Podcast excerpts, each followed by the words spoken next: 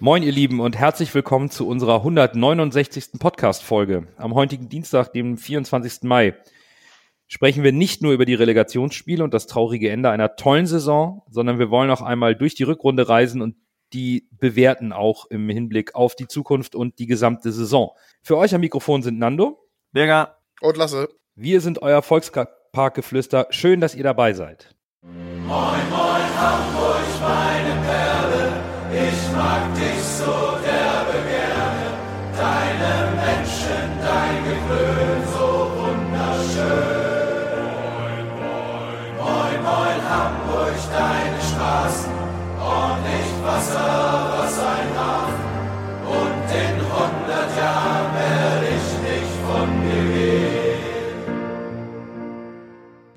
Wie angekündigt sind wir heute nicht allein. Wir, wir freuen uns sehr. Wir haben den Gewinner unseres Kicktipp-Spiels als Gast und äh, seine Eindrücke und Analysen zur Rückrunde des HSV wird er einbringen und das auch mit jeder Menge Erfahrung. Herzlich willkommen und nochmal herzlichen Glückwunsch auch hier zur Meisterschaft. Moin, Matthias.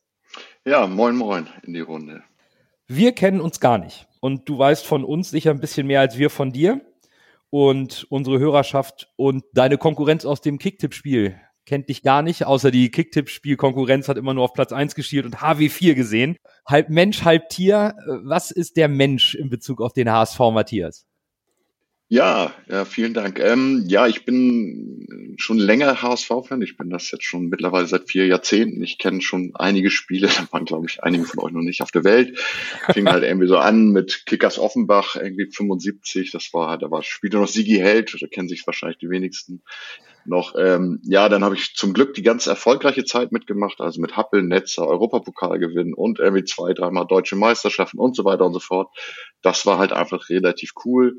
Ähm, ich wohne in Berlin jetzt schon seit äh, 30 Jahren. Oh je. Und bin, ja, ja, passt jetzt so. Passt jetzt gerade, ja. Ja, aber äh, man kennt das ja. Einmal HSV-Fan, immer HSV-Fan. Das geht auch nicht weg. Ne? Ich war zwar sicherlich das eine oder andere Mal bei Hertha im Stadion, aber auch nur irgendwie so als Zuschauer, ähm, ja, Fan bleibe ich nach wie vor beim HSV, das lässt sich leider nicht mehr ab, ablegen. Ähm, ja, und äh, wie gesagt, wir sind hier so in, in wir sind hier so eine kleine Fanszene, Berlin nennt sich das, wir sind ein Fanclub, das, ähm, wir gucken regelmäßig hier in der Kneipe die ganzen HSV-Spiele und wir fahren einmal im Jahr, fahren wir immer zu einem Auswärtsspiel. So, das ist so meine Vita beim HSV. Ja gut, da hast du die goldene Zeit miterlebt, auf die wir noch warten, so ein bisschen in unter etwas jüngeren Jahren.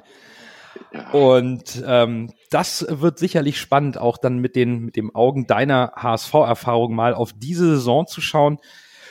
Deswegen starten wir doch mal direkt. Lass uns loslegen mit Wintertransfers. Das ist immer so ein, so ein spannendes Thema. Es gibt immer die Diskussion, ob und wie der HSV sich verstärken muss. In, in Persona sind Tommy Doll ähm, gegangen die Laie wurde da beendet, weil er mit seinen Einsatzzeiten nicht zufrieden war. Robin Meissner, ebenfalls zu wenig Spielzeit, der wurde nach Rostock verliehen. Dafür hat der HSV mit äh, Chuck Vitaze eine variable Option geliehen, um da ein bisschen mehr im Offensivspiel eine Alternative zu haben. Jetzt mal unabhängig von den Einsatzzeiten und Leistungen von Chuck Vitaze. Matthias, war das für dich soweit nachvollziehbar oder hätt, bist du auch einer von denen, die im Winter sagen, mehr Aktivität, mehr? Na, Im Winter ist es ja perspektivisch immer schwer. Ne? Also ist, da musst du halt einen finden, der dann irgendwie relativ nahtlos passt. Also er hat ja die ganze Sommervorbereitung nicht, nicht mitgemacht. Ähm, insofern finde ich Wintertransfers prinzipiell immer schwer. Und wenn man das auch so in der Historie guckt, so ganz viele waren da jetzt nicht dabei, die sofort eingeschlagen haben. Also sehe ich auch in diesem Winter so ähnlich. Ja, ist, ist so ein bisschen so, ne? Ich glaube, Lasse, äh, großer Fan waren wir vom Wintertransfer Poyampalo mal, der hat eingeschlagen. Mhm. Aber ansonsten, ja, ich, ich sehe das wie Matthias. Wir haben keinen großen finanziellen Spielraum. Eine Laie ist okay, die Abgänge auch. Man korrigiert halt, man, oder man kann im Winter auch nicht die komplette Kaderplanung korrigieren. Und als Zweitligist jede Position doppelt besetzen, ist, ist auch nicht unmöglich. Es ist immer ein Drahtseilakt im Winter. Ja, oder? absolut die Chance, da nicht zu treffen, ist deutlich höher, als wenn du da irgendwie äh, den totalen Übertreffer rausfischst aus der Anzahl von Transfer, die, Transfers, die dir zur äh, Verfügung stehen. Äh, ja, stimme ich zu. Das ist meistens sehr schwer und es klappt nur selten. Also ich glaube, der, der HSV hat, hat sich da verstärkt, wo man Verstärkung gebraucht hat. Ähm, ich glaube aber, dass ein Jack Vetatze mit dieser, mit diesem Potenzial, was er durchaus vielleicht hat, ähm, und auch zu Teils ge gezeigt hat, dass er das hat, ähm, nur kontinuierlich nicht abge äh, abgespielt hat. Ähm, ja, da, da, da hat man klug versucht, den Kader zu verbessern in der Position, wo es vielleicht von der Bank was gefehlt hat. Ähm, und am Ende, ja, mit, mit, mit kein Geld ist auch schwierig, irgendwie äh, einen Kader dann auch im Winter zu verbessern. Zumal sich auch immer die Frage stellt, muss man denn den Kader so verbessern? Es wurde auch immer viel über die Teamchemie gesprochen, die man nicht durcheinander bringen will, indem man unzählige Spieler im Winter verpflichtet, aus auch den von euch genannten Gründen. Das ist eine sehr, sehr kurze Zeit. Die Winterpause war wirklich kurz. Man hatte ja vor, vor Weihnachten noch ein Spiel zu Hause gegen Schalke mit dem 1 zu 1. Das war so der Rückrundenstart. Dann ging es Mitte Januar in Dresden los. Krache, dann direkt Kracher in Köln, Achtelfinale und die drei Topspiele Pauli, Darmstadt und Heidenheim. Und die Ergebnisse sind da auch bekannt. Man hat zwar in Dresden nur 1-1 gespielt, dann aber Köln im Elfmeterschießen bezwungen, das Stadtderby zu Hause gewonnen, Darmstadt binnen acht Minuten abgeschossen und auch gegen Heidenheim war es ein souveräner Heimsieg. Da stehst du auf Platz drei in der Tabelle, 40 Punkte, ein Punkt hinter St. Pauli und Bremen mit dem besten Torverhältnis der Liga. Da schreit keiner mehr nach Wintertransfers, Matthias. Da war doch der Hype eigentlich so groß und die Hoffnung da, dass die viel besprochene Entwicklung weiter voranschreitet, oder? Ja, das sage ich auch so. Also Hinrunde habt ihr ja sicherlich auch schon diskutiert, die war ja sehr durchwachsen mit irgendwie so gefühlt sieben Unentschieden hintereinander. Ähm, da haben sich die alle noch irgendwie finden müssen, aber ich fand jetzt so, da schien jetzt wirklich das aufzugehen, was sich alle so vorgestellt haben. Also das, das hat so, hat richtig Spaß gemacht, irgendwie das zu sehen. Also man sah eine Entwicklung, es war, wirklich, wirklich gut, fand ich in, in der Zeit. Das, hatte ich viel Freude dran. Ja, stimme ich auch zu. Es ist tatsächlich gerade das Spiel gegen Darmstadt, das 0 zu 5, war natürlich, äh, das war bombastisch. Das muss man natürlich sagen. Das war auch, wie der HSV sich da gezeigt hat. Das war ja ein Spiel, wo man dachte, ah, jetzt gilt's drum. Das müssen wir irgendwie knapp äh, gewinnen. Bitte nicht verlieren. Und dann äh, leistet der HSV da so eine, liefert der HSV da so eine Leistung ab. Das war schon, das war schon alle Ehren wert. Und genauso davor das Derby gewonnen mit dem Tor von Jatta, äh, wo wir auch alle so ein bisschen euphorisiert waren, sage ich mal genauso. Auch dann Sieg gegen Heidenheim, die eigentlich auch immer so ein bisschen unser, unser, einer unserer Angstgegner waren, wo wir immer schlecht aussahen in den letzten Jahren. Äh, auch im Pokal, die, der Kampf, wo man dachte, ah, vielleicht sind wir, also sagen wir nicht ebenbürtig, aber wir sehen auch gegen Bundesligamannschaften gar nicht so schlecht aus. Äh, insgesamt war das natürlich eine Periode, die einem wirklich Hoffnung gegeben hat. Genau, und auch weil du es gerade angesprochen hast, also das 0-5 ähm, gegen Darmstadt oder das 5-0, je nachdem, wie man es sieht, das hat uns ja letztendlich, wenn man mal nachrechnet, auch die Relegation gebracht. Ne? Das war nachher irgendwie die Tordifferenz, die uns von Darmstadt unterschieden hat. Ne? Also wenn man das wieder ausrechnet, hätten wir da nur 0-2 oder 0-1 gewonnen, dann wäre es hintenrum vielleicht ganz schön knapp geworden mit der Relegation gegen Darmstadt, im Verhältnis zu Darmstadt. Ab, absolut, absolut. Da haben wir jedes Tor gebraucht. Na gut, natürlich könnte man auch dagegen argumentieren, dass du dann sagst, äh, du hast dann auch eventuell zwei Punkte gegen Dresden verloren. Ne? Also ich finde, äh, ich gebe dir komplett recht mit den, mit den Punkten, äh, dem 5-0 zur Relegation, weil es halt dieser direkte Gegner zu Darmstadt war. Aber um die Euphorie dann komplett äh, ein bisschen zu dämmen, kann man natürlich auch sagen, ja, gegen so Spiele wie gegen Dresden musst du dann halt auch gewinnen. Aber gut, ich glaube nicht, dass das das entscheidende Spiel war in der Saison, wo wir am Ende den eventuellen zweiten direkten äh, Aufstiegsplatz verspielt haben. Das, das war ja auch die Periode, besonders nach dem ein, du spielst 1-1 gegen Schalke, äh, dann ist die kurze Winterpause da, dann spielt dann, äh, kommst du aus den, den Startlöchern und, und spielst 1-1 gegen Dresden und äh, gegen Köln setzt du dich nach Elfmeterschießen dann durch. Ähm, ein bisschen Glück, weil sich da der Spieler ja sich selber angeschossen hat. Und dann kam drei, kurz darauf, äh, Freitagabend, wir haben Dienstag gespielt gegen Köln, dann kam Freitagabends äh, St. Pauli und dann, äh, das war das Spiel, wo wir in Rückstand geraten sind, meine ich. Mhm, genau. Ähm, da, diese, diese Euphorie war da, aber es hätte dann auch irgendwie vielleicht auch schief gehen können, aber dann hast du gegen Darmstadt mit, mit den schnellen Hattrick von Glatzel natürlich die Sache klargestellt, dass das war dann, der Sieg war dann nicht mehr in Gefahr.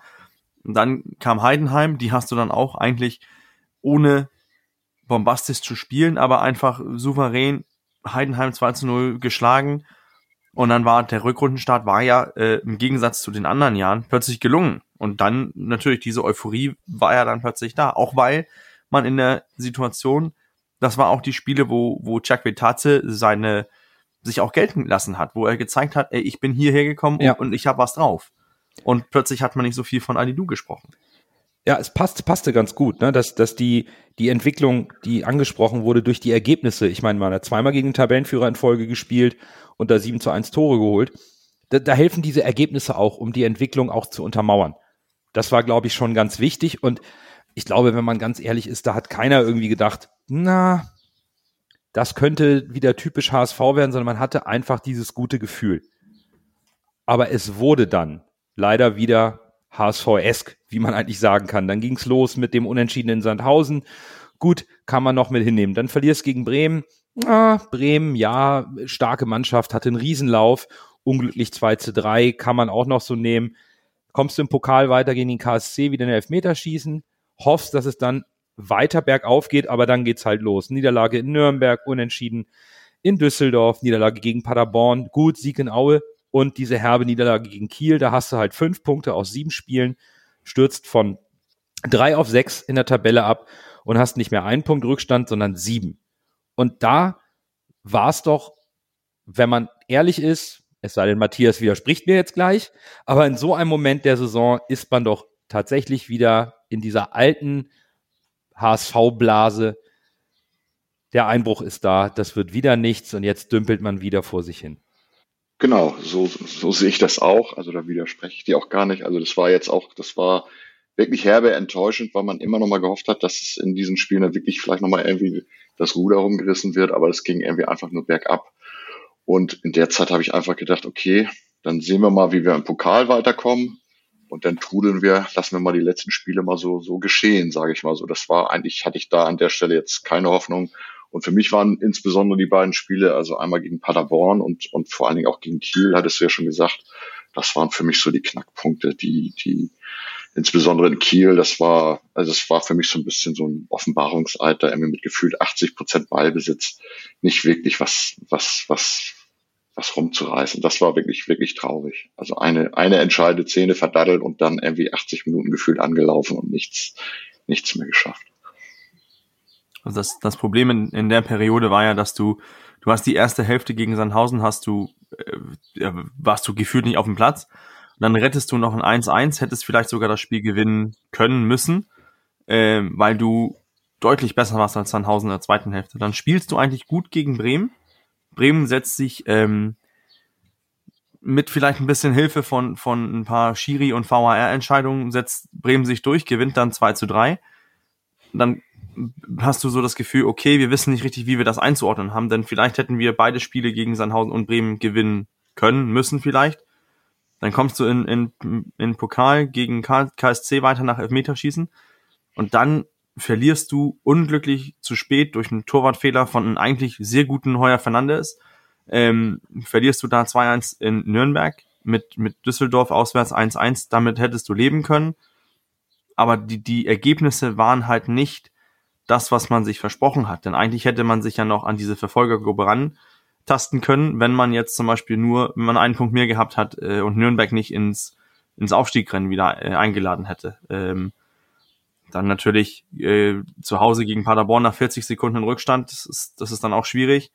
Aue souverän geschlagen und dann natürlich die Niederlage, wo, wo für mich eigentlich die ganze Hoffnung vom Aufstieg dann auch äh, gestorben ist, als man, ich glaube nicht nur Matthias mit nicht, nicht gefühlt, sondern mit sogar faktuellen fast 80 Prozent Ballbesitz, dass du dann ähm, Kiel mit, mit 1 zu 0 auf, mit einem Torschuss äh, da untergehst, das ist natürlich auch, das ist richtig HSV ist und da hat man echt gedacht, jetzt ist der, der Frühling richtig da und, und der HSV schafft das dieses Jahr auch nicht. Und man darf dabei nicht vergessen, Lasse hat den Tabellenrechner danach ausgemacht. Das darf man nicht, nicht unterschätzen. Wenn Lasse nicht mehr den Tabellenrechner benutzt, dann glauben wir nicht mehr daran, oder? Ja, es gab einen Grund, warum ich den Tabellenrechner ausgemacht habe. Ich bin da komplett bei, bei unserem HW4, bei Matthias. Das, das Paderborn-Spiel und das Kiel-Spiel waren wirklich, das war für mich auch der Tiefpunkt. Dieses Paderborn-Spiel, wo du dich wirklich so schwer getan hast zu Hause gegen, gegen diese Mannschaft, die durchaus schlagbar war. Und dann dieses Kiel-Spiel, wo du 80 Prozent, wie er schon gesagt hat, Ball besetzt hast und dich dann durch so einen einzig, einfachen Trick mit dem Spieler, der dann da auf Schonau abgestellt wird, hast, austricksen lässt. Dann das Nürnberg-Spiel, die uns ja, die uns einfach nicht mögen. Das war ein schweres Spiel, das gebe ich zu, weil Nürnberg, HSV, das ist ja ein bisschen zu so einer kleinen Rivalität verkommen, würde ich mal sagen. Äh, mit der Leibold-Geschichte und so weiter und so fort. Und Jatta. Und, und Jatta, exakt. Äh, Düsseldorf nehme ich 1-1, ist immer äh, äh, schwerer Gegner. KSC Elfmeterschießen, Heuer Fernandes, der in dieser Periode insgesamt auch wie in der ganzen Rückrunde und besonders in dieser Periode sehr stark war, bis auf diesen einen blöden Fehler in Nürnberg. Aber ja, gegen Werder hast du Pech, weil da halt viele Entscheidungen gegen dich laufen. Ja, insgesamt unglücklich, diese Phase der Saison, muss man sagen. Da wäre deutlich mehr drinne gewesen weil der HSV auch nicht per se super schlecht war in dieser Phase, aber es lief irgendwie, es lief wenig zusammen und es lief viel unglücklich. Was ich an dieser Phase jedoch sehr interessant fand, waren zwei Dinge. Zum einen, durch nach dem Pokal, nach dem Einzug ins Pokal-Halbfinale haben viele die Hoffnung auf das Pokalfinale gesetzt. So, das wäre vielleicht jetzt das Highlight, um die Saison in Anführungsstrichen zu retten. Und es ging ja medial schon los mit den ersten Fragestellungen, oh, Walter, oh, Team. Und wir als Fans sind natürlich gebrannte Kinder und haben das auch ein Stück weit auch angenommen, dass das aufkam und haben natürlich auch dem auch zugestimmt, dass das wieder der, die klassische HSV-Depression ist. Aber innerhalb der Mannschaft, und das fand ich unglaublich interessant, war es stabil. Wenn die Ergebnisse nicht stimmen in den folgenden Jahren, in den vorherigen Jahren, haben wir immer wieder festgestellt, dass so Mannschaftsinterner in der Presse zu lesen waren. So, dann hat's mal hier in der Kabine geknallt, dann ist der Spieler unzufrieden. In dieser Phase, in dieser Saison war das nicht der Fall. Ein Tim Walter hat klar seine Aussagen getätigt, das ist eine Entwicklung, natürlich wollen wir gewinnen, aber es läuft mal nicht, aber die Jungs hängen sich rein. Es hat keiner den Kopf hängen lassen, ob er mal auf der Bank saß oder mal gar nicht berücksichtigt wurde. Das alles wirkte so gefestigt, dass ich in der Nachbetrachtung sagen muss, Hut ab, wie gut die Mannschaft diese Schwächephase auch intern verarbeitet hat. Das sieht man vielleicht immer erst danach, weil man in dem Moment der Ergebnisse natürlich selber frustriert ist, enttäuscht.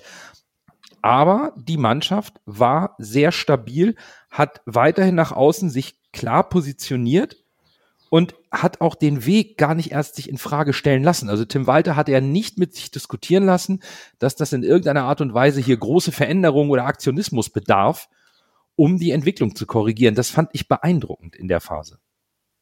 Also ich glaube, dass das hängt damit auch zusammen, dass man in den in den Spielen, wie ich vorhin auch angesprochen habe, dass man gesehen hat, in den unterliegenden Parametern waren wir die bessere Mannschaft und hätten, wenn man so ein Spiel zehnmal spielt, zum Beispiel jetzt gegen Sandhausen, dann gewinnen wir das Spiel neun aus zehn Mal und das eine Mal spielen wir unentschieden. Genauso geht das mit dem Spiel im Kiel. Und ich glaube, diese, diese ähm, Gedenkweise, das, äh, das einfach in diese Entwicklung und in diese Spielweise reinzutun, ich glaube, das hat der Mannschaft richtig viel Ruhe gegeben. Auch, dass man von Tim Walter, der bestimmt gesagt hat, Jungs, das war nicht unser Tag. Wir waren in den entscheidenden Aktionen nicht, nicht gut genug, nicht, nicht äh, griffig genug. Aber würden wir das Spiel noch wiederholen, würden wir das Spiel gewinnen. Und dann hast du, dann behältst du dadurch auch den, den Glauben in der Mannschaft. Nicht wie in der, in der letzten Saison unter Tune, wo du dich noch halbwegs glücklich noch einen Unentschieden gerettet hast oder sich ähm, noch einen Unentschieden kassiert hast äh, unter Hacking und so weiter. Also das hatten wir schon anders erlebt, dass wir auch die schlechtere Mannschaften waren. Das ist, glaube ich, ein sehr wichtiger Punkt, den du gerade ansprichst, Bürger, dass du einfach sagst, dass auch wirklich die Parameter eines Spiels, auf die man natürlich in der Statistik schaut, die in der Analyse, dass der HSV weiterhin seiner Linie treu geblieben ist und eigentlich die bessere Mannschaft war, es nur nicht in Ergebnisse ummünzen konnte. Und wenn du, wenn man dann sieht, dass ein medial abgeschriebener HSV die Unruhen rund um Personalentscheidungen und die ganzen Befürchtungen auch der Fans, dass jetzt wieder die alten Mechanismen greifen, dass gegen all diese Widerstände diese junge Mannschaft einen Schlussspurt hinlegt, der, der ja eigentlich phänomenal ist und der eigentlich nur bestätigt, was die Mannschaft und der Trainer aufgebaut haben. Fünf Siege in Folge, zwar nicht Pokalfinale in Berlin, aber die Stimmung wurde trotzdem von Woche zu Woche besser. Bis zu diesem dramatischen 34. Spieltag in Rostock, wo der HSV dann Platz drei verteidigt in die Relegation einzieht. Und das, Matthias, ist doch A, unglaublich, was das für eine Leistungskurve war, aber eben auch, wie gefestigt eine Mannschaft sein muss, um das so zu Ende zu spielen. Genau, also ich fand das, die, die letzten Spiele, die fand ich phänomenal und es hat sich ja dann immer mehr, mehr gesteigert. Es wurde dann ja irgendwie, wenn man alleine an das Spiel in Regensburg denkt, äh, wo dann in der, wir eigentlich ganz gut gespielt haben, 2-1 und eigentlich sah schon so aus, dass wir das Ding nach Hause schaukeln, kriegst halt einen blöden Elber nochmal, das kann immer passieren.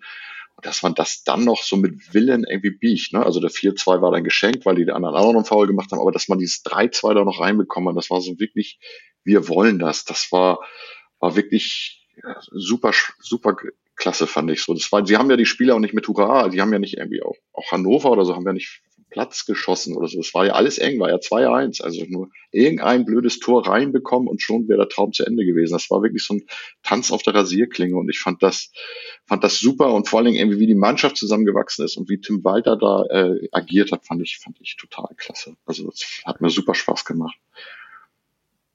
Ich finde es spannend an der, an der Endphase der Saison, dass es tatsächlich so ist, was ich eben meinte, dass der HSV eigentlich per se in meinen Augen spielerisch schlechter war als in der Phase davor, mhm. aber die Ergebnisse besser. Und das zeigt halt, dass die Mannschaft Willen hatte, äh, das Ding jetzt doch noch umzudrehen. Das war halt dieser, dem HSV liegt, das müssen wir jetzt leider so nennen, auch die Jägerrolle, bis auf vielleicht die Relegation, wozu wir noch kommen, die Jägerrolle liegt dem HSV besser als der Gejagte zu sein. Das ist noch etwas, wo noch Verbesserungsbedarf besteht, in meinen Augen beim HSV. Der HSV tut sich in meinen Augen leichter, wenn es auf jeden Fall tabellarisch so ist, dass man von hinten angreifen kann. Habe ich immer das Gefühl, dass es dann, dann, dann tut sich die Mannschaft irgendwie leichter, weil der Druck vielleicht bisschen weniger ist oder sowas. Aber da wachsen die Spieler natürlich äh, mit dem Alter, mit der Erfahrung auch rein, würde ich behaupten, in diese Rolle des Gejagten und dann wirklich zu realisieren, dass wir die Creme de la Creme dieser Liga quasi sind und das dann verteidigen müssen. Aber dieses Jahr lag uns die Jägerrolle deutlich besser und das hat man vielleicht auch am Ende der Saison gesehen. Und wie ich eben gesagt habe, spielerisch war es in meinen Augen in der, in der Phase oder in dem Block, den wir bei vorbeschrieben haben, besser. Aber rein von den Ergebnissen hat es am Ende dann über den Willen, wie Matthias das eben gesagt hat, äh, gegen Regensburg, ich habe Herzinfarkt gekriegt bei dem Spiel. Das war wirklich, war ja, ja Wahnsinn. Doch. Und dann, da, da, da hat man ja schon gedacht, so, jetzt ist es aus, jetzt ist es aus, das war's. Und dann kämpft sich die Mannschaft nochmal so zurück, dann Ingolstadt deutlicher Sieg, genauso gegen Karlsruhe, wo man dachte, ah, die haben wir schon im Pokal besiegt, jetzt in der Liga noch ein zweites Mal, das schaffen wir bestimmt nicht. Hannover und, und Rostock war dann halt totaler Kampf nicht kein schönes Spiel, aber am Ende die nötigen, die nötigen Punkte geholt, wo der, wo dann Walter auch am Ende seinen Kurs mit Entwicklung so ein bisschen korrigiert hat und auch dann so durch die Blume schon gesagt hat, jetzt müssen wir aber auch Ergebnisse liefern und hat am Ende hat die Mannschaft dann diesbezüglich in dieser Phase tatsächlich auch geliefert und die Ergebnisse auch gebracht.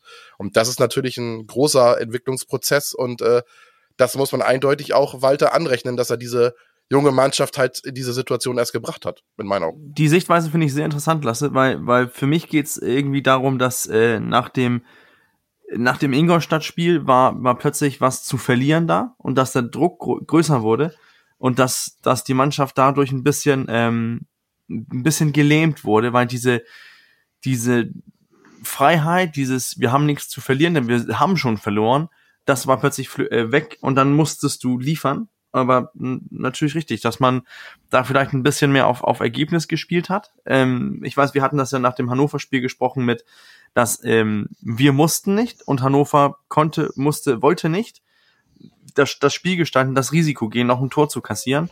Ähm, und, und gegen Rostock natürlich die, die ultimative ähm, Aufholjagd, dass man wieder gesagt hat, nach einer schwachen ersten Hälfte waren wir wieder total weg.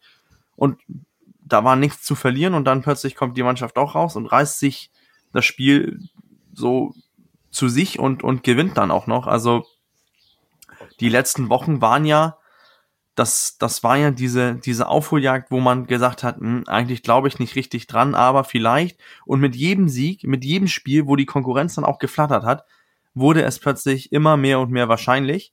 Und zuletzt stehst du dann da in Rostock und hast das in den eigenen Händen. Also einfach dieses Gefühl zu haben, wir können noch was erreichen. Das war, ähm, das war wunderschön. Einfach dieses Gefühl mal wieder zu haben. Ich habe da noch so zwei Punkte, die mir im Gedächtnis geblieben sind, die auch im Nachhinein so ein bisschen rausgekommen sind. Zum einen war das die Frage an Sebastian Schonlau, wie die Mannschaft überhaupt wieder auf diese in die Spur gefunden hat. Und er sagte, dass die Mannschaft sich nach dem Kielspiel hingesetzt hat und ein paar Themen ganz offen angesprochen hat, aber eben auf eine Art und Weise, wo sich niemand in der Kabine auf den Chipsgefühl getreten haben muss. Denn sie haben ja an einem Strang gezogen. Genauso wie in Rostock, da liegst du 1-0 hinten, da ist eine Verletzungsunterbrechung und die Mannschaft bildet von sich aus einen Kreis, ohne Trainerintervention und pusht sich und spricht miteinander. Und das habe ich wirklich beim HSV sehr, sehr lange nicht gesehen. Diese, diese verschworene Einheit auf dem Platz, auch mit dem Trainer zusammen, der das gefördert hat. Und jetzt sitzt hier Matthias mit, mit über vier Jahrzehnten HSV-Erfahrung und kennt die goldene Zeit. Mal so direkt eine Frage an dich. Wann hast du beim letzten Mal das Gefühl gehabt, dass eine Mannschaft sich so ein bisschen selbst, ja, aus dem Mist herausziehen kann, ohne dass der Trainer mit Maßnahmen und psychologischen Tricks oder was auch immer daherkommt. Das war ja schon beeindruckend. Ja, also das, die, die letzte richtig coole Mannschaft, also dieses Team, das jetzt da zusammen ist, finde ich wirklich echt, kommen wir sicherlich später noch zu, finde ich wirklich klasse jetzt. Also das war so ein bisschen vom Gefühl war das so wie damals unter Thomas Doll, als es da irgendwie alles anfing. Das war wirklich klasse, als dann irgendwie Bullerus kam und Van der Vaart und so. Das waren, die waren alle super jung, die waren noch nicht so, so abgespielt in anderen Ligen, die waren alle noch die wollten noch was.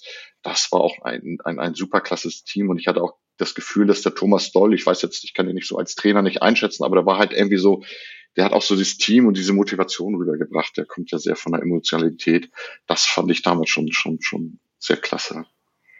Das aber auch schon das die ein oder andere Woche her, ne? Dass man das, das so, ja ja ja ja, also, dass man das ja, so erlebt der ein oder hat. Andere ne? Trainer da. Ja, das auch. Aber ich ich finde halt den den Vergleich interessant mal genau darauf hinzuweisen, dass die Mannschaft das auch aus eigenem Willen mitgestaltet hat, was hier passiert ist.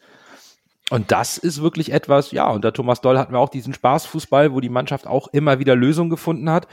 Und Thomas Doll zu der Zeit sicherlich nicht der große Taktikfuchs war. Ne? Der hatte eine tolle Mannschaft und hat die von der Leine gelassen.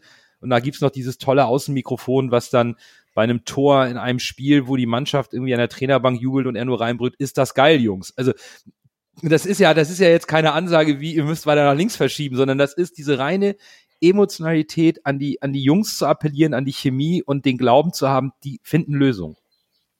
Ich glaube auch, dass was, was Tim Walter reinbringt, ähm, ist, was uns in den vielen Jahren vielleicht so ein bisschen abhanden gekommen ist, ist dieses, diese Leidenschaft, diese, diese, diese äh, grenzenlose Passion fürs Gewinnen, für Fußball und einfach diese Authentizität, die er ausstrahlt. Man sah das gestern äh, beim Interview mit, mit Sky, wo er wo die ihn irgendeine Frage stellen und er einfach sagt, nein, stopp, stopp, stopp, ich bin heute einfach enttäuscht, ich will nicht über anderes reden, äh, ich bin stolz auf meine Jungs. Also immer dieses mit, auch wie, wie er so äh, durch die ganze Saison immer darüber gesprochen hat. Ne? Dann, dann hat Jumbo irgendwann einen Fehler gemacht, das, das kann ich noch deutlich erinnern, dann er, er kritisiert Jumbo und im selben Satz sagt er noch, aber Jumbo wird noch ganz, ganz wichtig. Und wen wechselt er jetzt in, in den Relegationsspielen rein?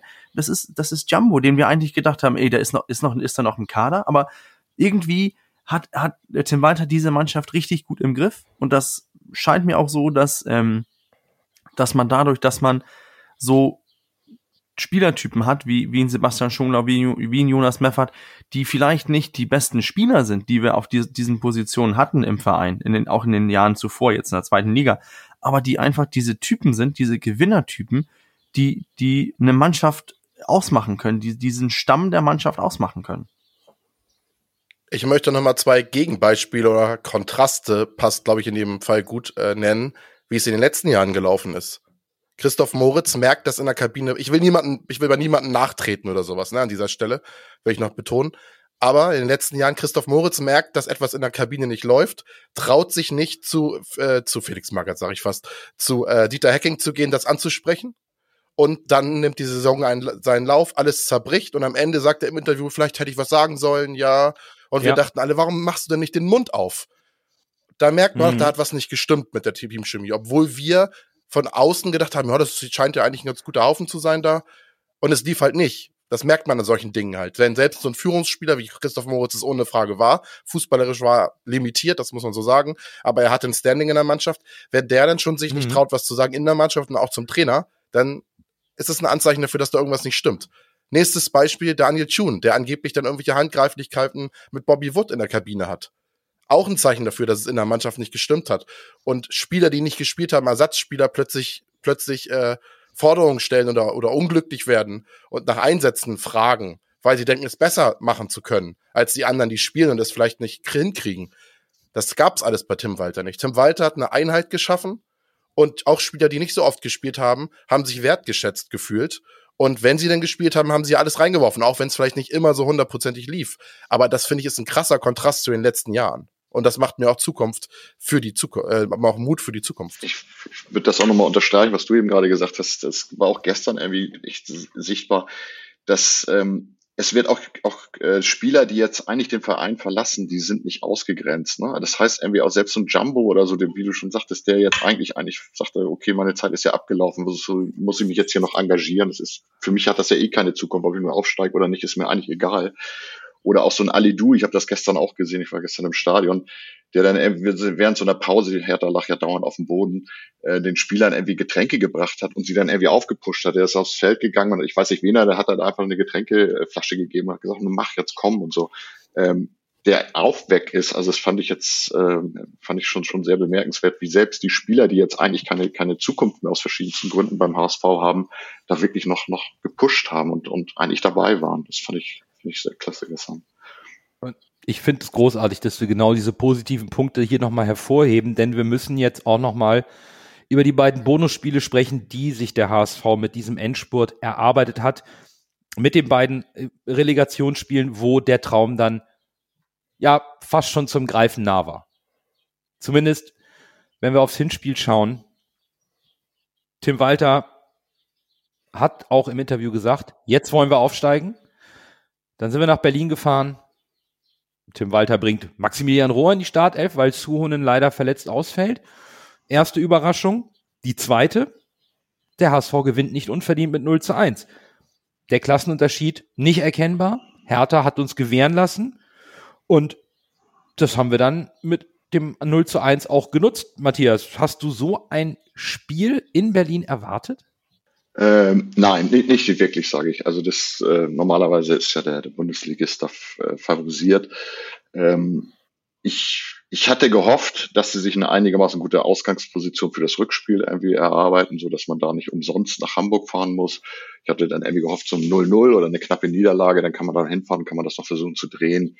Aber wie sie da gespielt haben, wie sie aufgetreten haben und dann, das war, war super klasse. Und der ganze Abend, also jetzt so das war wirklich einer, einer meiner schönsten Abende da in, in, im Berliner Olympiastadion bei lauwarmem Wetter, da gefühlt 30.000 Hamburger. Es war einfach eine klasse Stimmung. Also, dass man das jetzt noch so nach einer Zweitligasaison noch so erlebt, das war wirklich, wirklich toll. Also, es war unglaublich. Also, das einzige Manko, was man machen muss an, für den HSV war, dass sie da nicht noch mehr auf das 2 zu 0 gegangen sind, um da dann irgendwie eine bessere Ausgangsposition zu schaffen, weil aus meiner Sicht war Hertha wirklich, wirklich schwach in dem Spiel, insbesondere nach dem Tor. Aber da kommen wir, glaube ich, wieder zu dem Punkt, den Lasse auch schon angesprochen hat im tollen Endspurt. Spielerisch fehlte beim HSV auch im Hinspiel schon was. Es wurden mhm. nicht so die Chancen herausgespielt.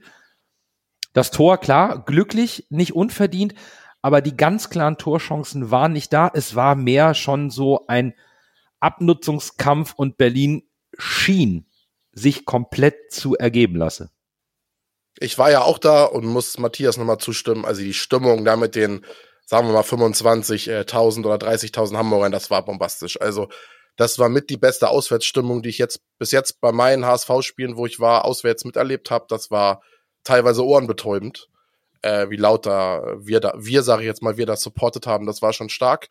Und ja, das ist, das ist auch das, was mich an diesem Spiel ärgert. Die ersten 20 Minuten, ich weiß nicht, ob es gewollt war. Wenn es gewollt war, dann ziehe ich meinen Hut für, für Walter. Weil dieses Abwarten am Anfang fand ich gar nicht so schlecht. Man erstmal erstmal geguckt, was macht Hertha denn so? Wie sind die drauf? Und dann hat man später angefangen mitzuspielen. Und sobald der HSV besser wurde, sage ich mal Mitte der ersten Halbzeit, hat man direkt gemerkt, dass Hertha nervös ist. Und dann fiel halt dieses Tor von Reis, was natürlich, glaube ich, nicht so gewollt war, war wahrscheinlich eine abgerutschte Flanke, muss man ehrlich sein. Ansonsten hat er wahrscheinlich alles bei Barcelona gelernt, äh, von Messi vielleicht, weiß ich nicht, aber oder Messi von ihm. aber ja, schon, also da muss man, das ist das Ärgerliche, da muss man eventuell noch ein bisschen, bisschen, bisschen mehr aufs 2 zu 0 drücken und dann das Ding auch reinmachen. Weil dann, glaube ich, spielt Hertha im Rückspiel nicht so, wie sie dann gespielt haben. Also ich muss gestehen, ich fand ähm, das Hinspiel in Berlin, das war ein fürchterliches Fußballspiel, Ui. wo wir dennoch die bessere Mannschaft waren äh, und auch im Endeffekt äh, ja verdient vielleicht gewonnen haben, weil, weil wir eigentlich mehr versucht haben, ähm, ohne dass wir viel versucht haben. Ich glaube, der HSV hätte auch mit 0 zu 0 leben können. Aber ähm, da kam auch relativ wenig von Hertha, bis auf gar nichts. Aber nur, wir haben auch so gut wie gar nichts auf, auf, aufs Tor gebracht. Äh, die Torschüsse, die wir hatten, waren von weit außen. Und äh, dass wir dann so ein Lucky Punch als Tor äh, mitnehmen, ist natürlich schön. Aber man hat auch gemerkt, dass das so ein Kampfspiel war, ohne dass Hertha sich so richtig gewehrt hat. Äh, wir waren deutlich bissiger in den Zweikämpfen, haben, haben auch alles auf den Platz gelassen. Das hat man auch den Spielern angemerkt. Aber so richtig gefährlich wurden wir nicht. Und mir, äh, und Lasse jubelt jetzt gleich, weil ich einen Spieler sehr vermisst habe, ah. der leider mit einem Waden oder äh, mit einem äh, Beinbruch äh, draußen saß. Ich glaube, Suhunen hätte in so ein Spiel verdammt gut getan für uns. Sein, sein so so so dieses äh, Spielen mit mit mit viel Bewegung, mit mit wenigen Ballkontakten das hat uns in diesem Spiel gefehlt und ich glaube, dann hätten wir auch besser ausgesehen und hätten vielleicht auch 2 zu 0 gewinnen können. Ja, ich, ich gebe dir recht, der HSV hat spielerisch nicht gut gespielt. Was mir unfassbar imponiert hat, ist, wie diese junge Truppe halt in so einem wichtigen Spiel dagegen gehalten hat.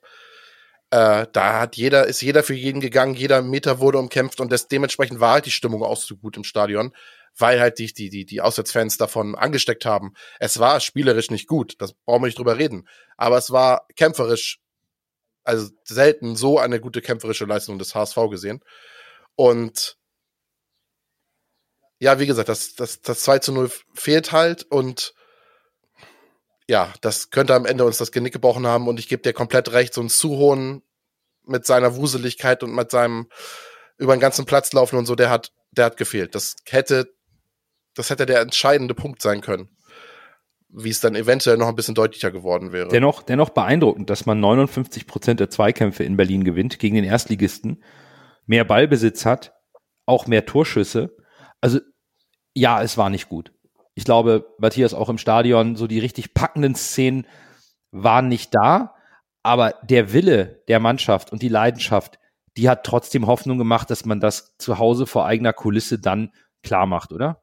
Ja, also das äh, kann ich, da kann ich Lasse auch nur unterstützen.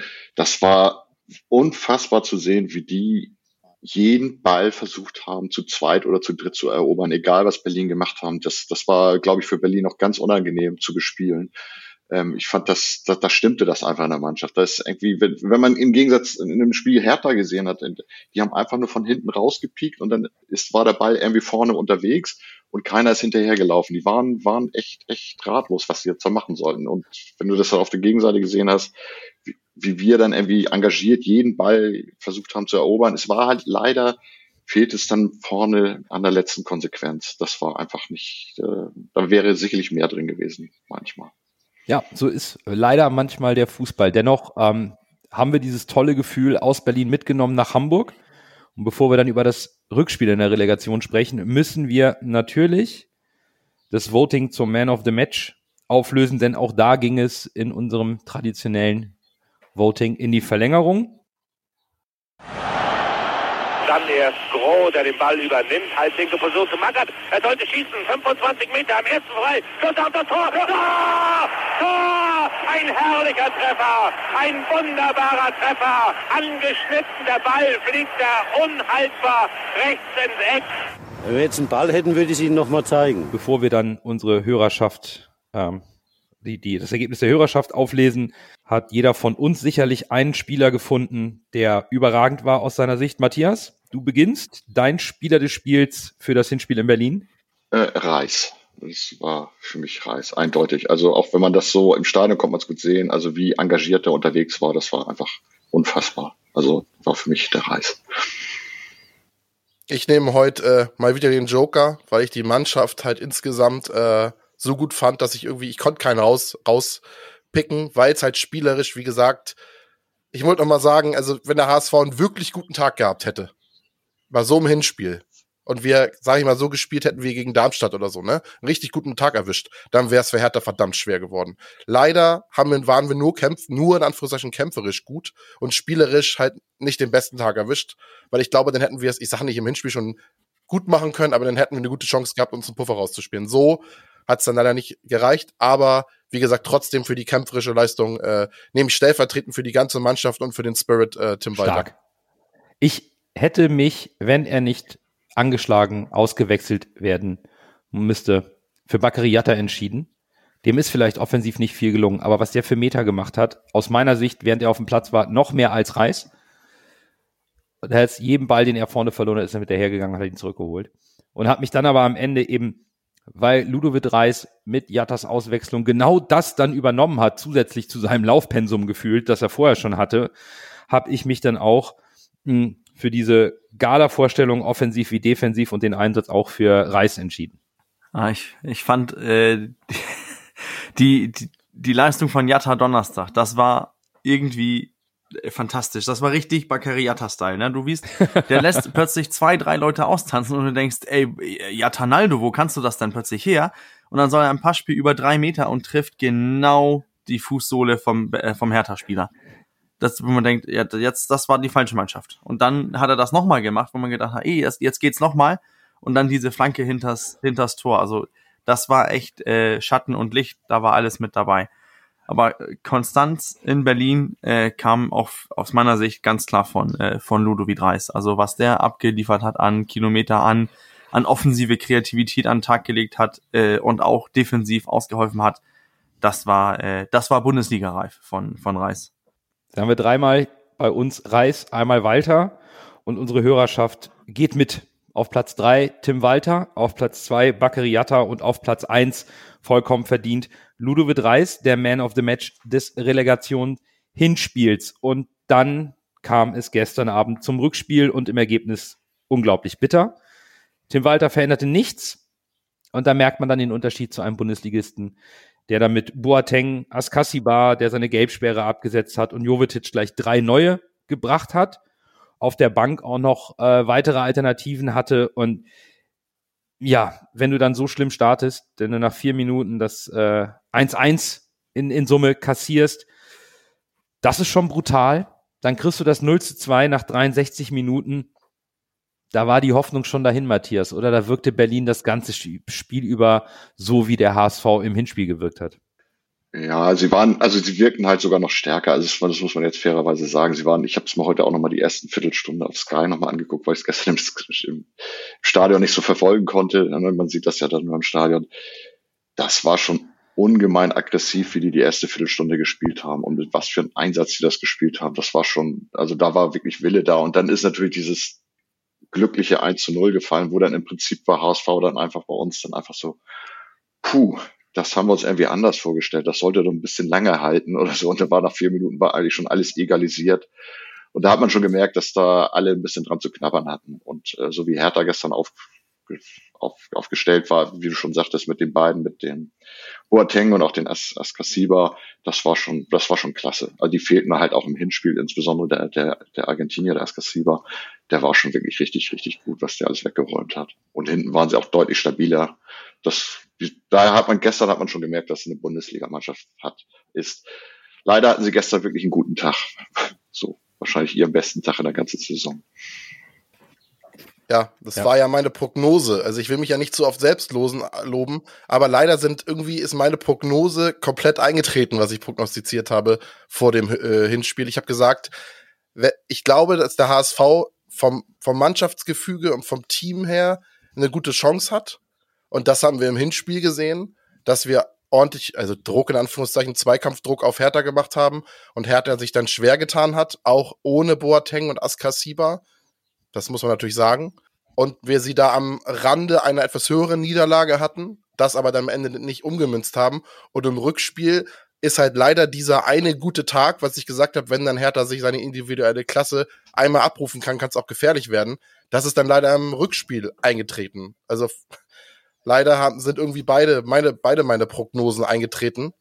Und ja, dann sieht man halt, dass der Askasiba da so ein richtiger Mittelfeldmotor ist und äh, dann am Ende sich leider doch trotz dem Team Spirit des HSV dann die, äh, die, die individuelle Qualität durchgesetzt hat. Natürlich auch, weil dieses äh, frühe Gegentor natürlich äh, zu einem möglichst blöden Zeitpunkt fällt und dann wie so ein Damoklesschwert natürlich über dem Spiel hängt, ne? Weil das kriegst du natürlich aus, aus den Köpfen nicht raus. Dann denkst du, ah, so früh ein Gegentor und dann haben die Spieler natürlich auch bisschen Angst, alles nach vorne zu werfen und dann sich gleich ganz früh das 2 zu 0 zu fangen.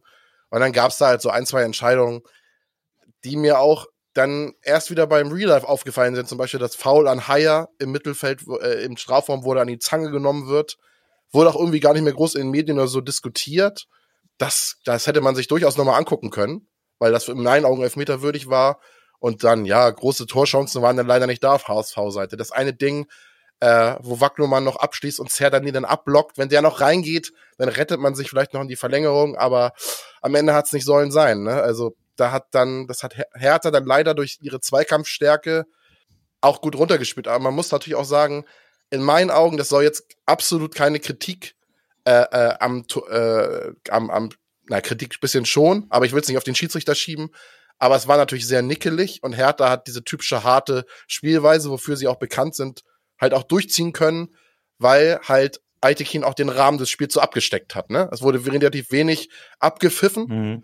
und dementsprechend konnte Hertha natürlich auch so agieren, wie sie es dann am Ende getan ich haben. Ich fand, gestern hat man auch ganz deutlich gesehen, äh, warum ein Boateng äh, bei ganz großen Vereinen gespielt hat, äh, wie so ein Askasiba äh, und auch Toussaint die, diese Klasse nachgesagt bekommen, was, was die gestern gezeigt haben. Ähm, Hertha Berlin hat das Mittelfeld ganz klar dominiert. Ähm, Boateng hat jeden Ball, der in seinen in zwei Metern Abstand von ihm hat er einfach angenommen mit mit einer einen, mit einem Ballkontakt und dann hat er sich doch durch drei HSV-Spieler einfach durchgewendet, immer noch einen Ballbesitz und konnte davon weiterspielen. Das war, da hast du einfach die Klasse von diesen Spielern gesehen. Äh, die haben sich gestern aus meiner Sicht zusammengerissen, haben geackert, haben gearbeitet, haben das gemacht, was wir im Hinspiel gut gemacht haben. Und äh, ja, natürlich nach dem 1 zu 0 war alles gleich und der HSV hat keine Lösung gefunden, weil Hertha gestern deutlich besser organisiert war und deutlich besser äh, auf dem Spielfeld stand. Ähm, und ja, was, was mich so ein bisschen, was ich so ein bisschen vermisst habe, ist vielleicht, dass man zuletzt äh, im Spiel, wo man schon mit 2-0 hinten war, dass man dann versucht hat, ein bisschen mehr direkt, ein bisschen mehr Gefahr in die Box zu tun. Ähm, aber ich, das, die ganze Saison lobe ich, dass wir einfach so weiterspielen und, und versuchen irgendwie den Gegner zurechtzuspielen. Aber ja, gestern war aus meiner Sicht einfach die, die Klasse, der Klassenunterschied deutlich und man sieht das, wenn ein, ein Niklas Stark reinkommt bei, bei Hertha Berlin und wir dann einen Mikkel Kaufmann oder einen Jammer reinschmeißen können. Das, das, da ist halt der Unterschied zwischen einem 340 Millionen Euro Kader und den Kader, den wir jetzt beim, beim HSV zusammengestellt haben. Und ich glaube, das muss man so dann auch mal akzeptieren. Ähm, zum einen Respekt an, an Felix Magath und an die Mannschaft, weil ich habe nicht erwartet, dass sie nochmal so eine Mentalität an den Tag legen kann. Nach dem Hinspiel sind sie nicht zu ihren Fans gegangen, sind geknickt in die Kabine. Ich habe nicht erwartet, dass Hertha den Kopf nochmal so hochnehmen kann im Rückspiel. Gerade in Hamburg bei ausverkauftem Haus, wo, wo ich eigentlich erwartet habe, dass die Stimmung eher unsere Mannschaft beflügeln wird und da die müden Beine dann doch noch mal ein bisschen mehr Kraft reinkommt. Aber ja, nach dem 0 zu 2 war es zu viel und am Ende fehlten dann beim HSV auch ein, zwei Prozent Power. Vielleicht auch ein bisschen Biss, am Ende auch ein bisschen der Glaube, da wirst du verkrampft. Und die Qualität von der Bank, das konnte man dann eindeutig sehen. Die einen sind Bundesligisten, wo ein Investor richtig viel Geld reinbuttert, auch wenn es nicht so gut läuft. Die Spieler können trotzdem was.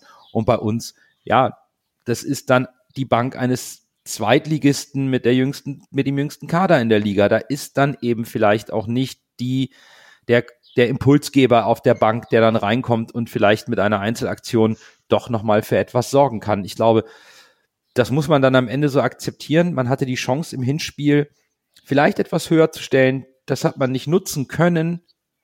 Und im Rückspiel musste man sich dann einfach auch der Qualität der Berliner beugen und dem Willen, den die auf dem Platz gezeigt haben, gepaart mit ihrer individuellen Qualität. Da war der HSV einfach dann leider schon in fast allen Bereichen, bis auf vielleicht in der Abwehr an sich und im Tor schon unterlegen, gerade im Spiel nach vorne. Was ich noch interessant fand, ist, dass Magath ja quasi so, dass er Boateng quasi als spielenden Co-Trainer so ein bisschen installiert hat. Ich meine, im Hinspiel hat er gar nicht gespielt und im Rückspiel sagt er dann plötzlich im Interview, also Boateng, dass Magath ihm freie Hand gelassen hat bei der Aufstellung. Das heißt, dass das, äh, dass das, das Spiel im Rückspiel quasi die Mannschaft um, ich würde sagen, Askasiba und Boateng so ein bisschen rundherum aufgebaut wurde. Und das war, glaube ich, auch ein ausschlaggebender Punkt. Also ich hätte, ich muss zugeben, ich hätte Boateng nicht mehr so viel, so viel Klasse und so viel, so viel Wille zugetraut, das noch so in Her bei Hertha zu drehen. Das muss ich, das gebührt mir Respekt ab, muss ich sagen. Da hat sich am Ende doch gezeigt, dass er ein klasse Spieler ja. ist. Das kann man so stehen lassen. Ich glaube, wir, wir, wir müssen auch nicht viel weiter in der Wunde bohren. Ähm, aber noch ein letztes Mal den Man of the Match des Rückspiels auflösen. Und vorher natürlich unseren eigenen benennen, Matthias. Hast du noch einen gefunden, der im Rückspiel trotzdem aus Sicht des HSV eine besondere Anerkennung verdient hat? Dann erst Groh, der den Ball übernimmt. Halblinke Position zu Magath. Er sollte schießen. 25 Meter am ersten frei. Schuss auf das Tor. Tor! Tor! Ein herrlicher Treffer. Ein wunderbarer Treffer. Angeschnitten. Der Ball fliegt da unhaltbar rechts ins Eck. Wenn wir jetzt einen Ball hätten, würde ich es Ihnen ja, nochmal zeigen. würde ich den Joker ziehen. ähm, weil so gestern hat mich spielerisch keiner überzeugt, also nicht wirklich, die waren alle, also sie waren bemüht, aber sie waren einfach zu verkrampft. Das hat, wie auch immer, hat nicht so ganz gepasst. Ähm, diesmal würde ich, ich halt irgendwie Tim Walter ziehen. Nach Abpfiff, das hat man wahrscheinlich im Fernsehen nicht mehr gesehen, aber was der Tim Walter, wie der auf dem, auf dem Spielfeld rumgelaufen ist, jeden geherzt hat, jeden irgendwie nochmal aufgemuntert hat, jeden nochmal irgendwie, die waren alle total geknickt, dann hat er wirklich die Mannschaft noch bis in die Nordkurve getrieben, sage ich mal, hat es irgendwie geschafft, die da alle hinzubekommen. Das fand ich, fand ich wirklich klasse. Also, dass die lagen irgendwie auf dem Boden, waren natürlich echt enttäuscht. Ich weiß nicht, ob sie geweint haben, kommt man aus der Ferne nicht sehen. Aber wie sie dann doch nochmal irgendwie nach dem Spiel da irgendwie sich nochmal in, in die Nordkurve gekommen sind, irgendwie nochmal für zehn Minuten feiern lassen haben und, und die Saison, das fand ich, fand ich ganz groß und das war halt, aus meiner Sicht war das schon, schon die treibende Kraft war da der Tim Walter, der die wirklich nach vorne geschoben hat und dann auch nicht mit in die Kurve gegangen ist. Das fand ich auch cool. Also er lässt nicht sich feiern, sondern die Mannschaft feiern. Also würde ich jetzt sagen, ähm, ja, so, also für mich war Man of the Match gestern Tim Walter. Ja, du hast per se recht, das stimmt. Aber irgendwie kann ich es bei der Leistung der Mannschaft, auch wenn es Wille war zu sehen, aber insgesamt, weiß ich nicht, jetzt mich nicht so überzeugt, dass ich da Tim Walter und der Mannschaft dem, für die Saison vielleicht schon, für dieses Spiel nicht. Äh, da muss ich mich leider auf einen Spieler reduzieren. Da nehme ich dann Reis, weil der hat mir wieder sehr gut gefallen. Also der hat viele Meter gemacht, wieder alles gegeben. Also das ist ein Spieler. Ich glaube, wenn da Angebote kommen, muss der HSV überlegen, wenn da hohe Millionenbeträge ko äh, kommen. Äh, aber ich würde den liebend gerne weiter beim HSV sehen, weil der, glaube ich, äh, ein wichtiger Stützpfeiler sein wird oder ja sogar schon ich ist. Ich habe Mario Vuskovic auf meinen Zettel geschrieben, denn der hat alles auf den Platz gelassen, schwer angeschlagen, sich ist er aufgestanden, hat weitergespielt, hat am Ende noch versucht, über die Außenbahn Druck zu machen, blieb liegen, weil er die Grätsche nicht mehr zum Mitspieler bekommen hat im offensiven Drittel, schüttelt sich kurz, steht auf und läuft nach hinten. Und ich habe gedacht, meine Güte, so jung, so eine Persönlichkeit auf dem Platz das hat mich dann gestern am meisten beeindruckt und deswegen habe ich dann bei mir Mario Vuskovic als Man of the Match. Oh ja, vor dem Fernseher sah es so aus, oh, wie er da, aber wieder, wie er da erwischt wurde. Ne? Da dachte man auch, oh, das war's. Ja. Und dann hat er sich das irgendwie noch rausgelaufen tatsächlich. Ich hätte Irre. nicht gedacht, dass das funktioniert. Ich dachte, der muss jetzt runter und David kommt rein. Aber tatsächlich hat er sich da nochmal berappelt. Das war, das war stark. War ja. beeindruckend, ja. Ähm, Nochmal, Matthias, du hast äh, das mit Tim weitergeht gemacht. Ich fand, das Ganze da, dass, dass Tim Walter sich so die Mannschaft, äh, dass er erstmal durch diesen Polizeikreis gegangen ist und erstmal zwei äh, Polizisten zur Seite geschoben hat, damit die Mannschaft erstmal durchgehen konnte. Ich fand das einfach, da Ja, steht super. äh, voll Ja, gepanzerte Fernsehen leider Polizei nicht gesehen. und dann Das war kommt Weltklasse. Tim Walter einfach und schubst sich zwei Polizisten zur Seite, damit die Mannschaft erstmal durchgehen kann. Ja, Das fand ich, äh, das war einfach super. Und auch Ja, toll, Ja. dass, dass er die Ja, Mannschaft feiern ließ und dann auch äh, zu Recht selber gefeiert wurde. Ähm, also Ja. für die Saison hätte ich auch Tim weiternehmen können, aber gestern habe ich äh, einen Spieler gesehen, äh, dessen ich ich habe mich lange schwer getan. Oh, ich möchte jetzt wieder ein Trikot. Mit wem mit wem möchte ich hinten drauf? Aber gestern wurde es mir klar. Ich will die Nummer 14, ich will Ludovic Reis hinten drauf und dann war heute Hey. das Trikot ausverkauft im Shop. Also was soll das? Ja, gut, dann habt ihr den richtigen Riecher gehabt. Die Hörerschaft hat zum letzten zum Relegationsrückspiel auch nochmal Reis auf die Eins gewählt, auf die zwei Walter und Daniel Heuer Fernandes und auf die drei Jatta. Und dann kommen wir auch schon zum HSVer der Saison. Wir müssen auflösen. Er ist gewählt. Unsere Hörerschaft hatte 34 Saisonspiele, fünf Pokalspiele und zwei Relegationsspiele Zeit und die Möglichkeit, Punkte zu vergeben, um den besten HSVer zu bestimmen. Bevor wir das auflösen, nennen wir auch nochmal unseren Topspieler der Saison. Und ihr drei dürft mal die Top 3 der Hörerinnen tippen. Also, kurze Hilfestellung dazu. Nach der Hinrunde auf der 1 Daniel Heuer Fernandes im Voting unserer Hörerschaft, auf der 2 Kittel und auf der 3 Jonas David. Also, Matthias, dein Spieler der Saison und wie ist deine Prognose? Was hat unsere Hörerschaft auf 1, 2 und 3 gewählt? Äh, mein Spieler der Saison ist, weil ihr den auch eben hattet, ist der, der Vuskovic. Also ich finde, der hat einfach die beste Entwicklung genommen. Es ist unfassbar, gerade auch im Hinspiel bei, bei, bei in der Relegation, was der alles weggeköpft hat, wie er die Ab- Abwehr stabilisiert hat. Das ist einfach, auch vorne ist er gefährlich, kann Tore schießen. Es ist, äh, also das ist schon ein relativ klasse Spieler, ein relativ perfekter Spieler. Das ist für mich der Spieler der, der Saison. Ähm, getippt, ja, ich würde jetzt sagen, ähm, Platz eins, weil die meisten Lob kriegen immer die Torjäger, nämlich Glatzel. Also denke ich, haben die Hörer getippt, dann auf Platz zwei Heuer Fernandes und auf drei äh, äh, Jatta. Alles klar. Lasse, dein Man of the Season? Wenn es jetzt nur die Rückrunde gewesen wäre, hätte ich mich für Anzi Suhon tatsächlich en entschieden, Das muss ich sagen. als Vater und aber Sohn. auf die gesamte, ja, ich weiß, aber du hast es ja auch in der Relegation gesehen, wie Nando eben schon gesagt hat, der hat so ein bisschen gefehlt, leider. Aber insgesamt äh, gehe ich da bei Matthias mit und sag Vuskovic. Das ist, äh, ich will nicht sagen ein One-in-a-Million-Transfer, aber äh, ich glaube, an dem werden wir noch viel Freude haben, entweder spielerisch oder Und monetär. dein Tipp für die Top 3 unserer Hörerschaft? Ich sag auf eins Glatzel, ja, zwei Heuer Fernandes und drei Alles Vuskovic. So, ich werde die Top 3 nicht tippen, denn ich kenne das Ergebnis. Ich mache die Auswertung. Ich nenne nur den ähm, mein HSVer der Saison. Und es gab unzählige Möglichkeiten. Ich habe mich am Ende aufgrund emotionaler Punkte für meinen Spieler oder meinen HSV der Saison entschieden. Das ist für mich Tim Walter, denn der ist für mich der Vater des Erfolges und nicht nur sportlicher Natur. Ihr habt es eben angesprochen, wie er gestern im schlimm, im, im Moment der herbsten Enttäuschung und dieser Niederlage die Mannschaft zusammentreibt, zur Nordtribüne geht, den Fans applaudiert und dann die Mannschaft vorlässt, das war, das war groß. Das war ganz, ganz groß. Dafür wurde er zu Recht von den Fans gefeiert. Obwohl er vorher arg in der Kritik stand, wenig Kredit hatte. Er hat so viel verändert, was Identifikation, fußballerischer Natur, Philosophie und Teambuilding angeht.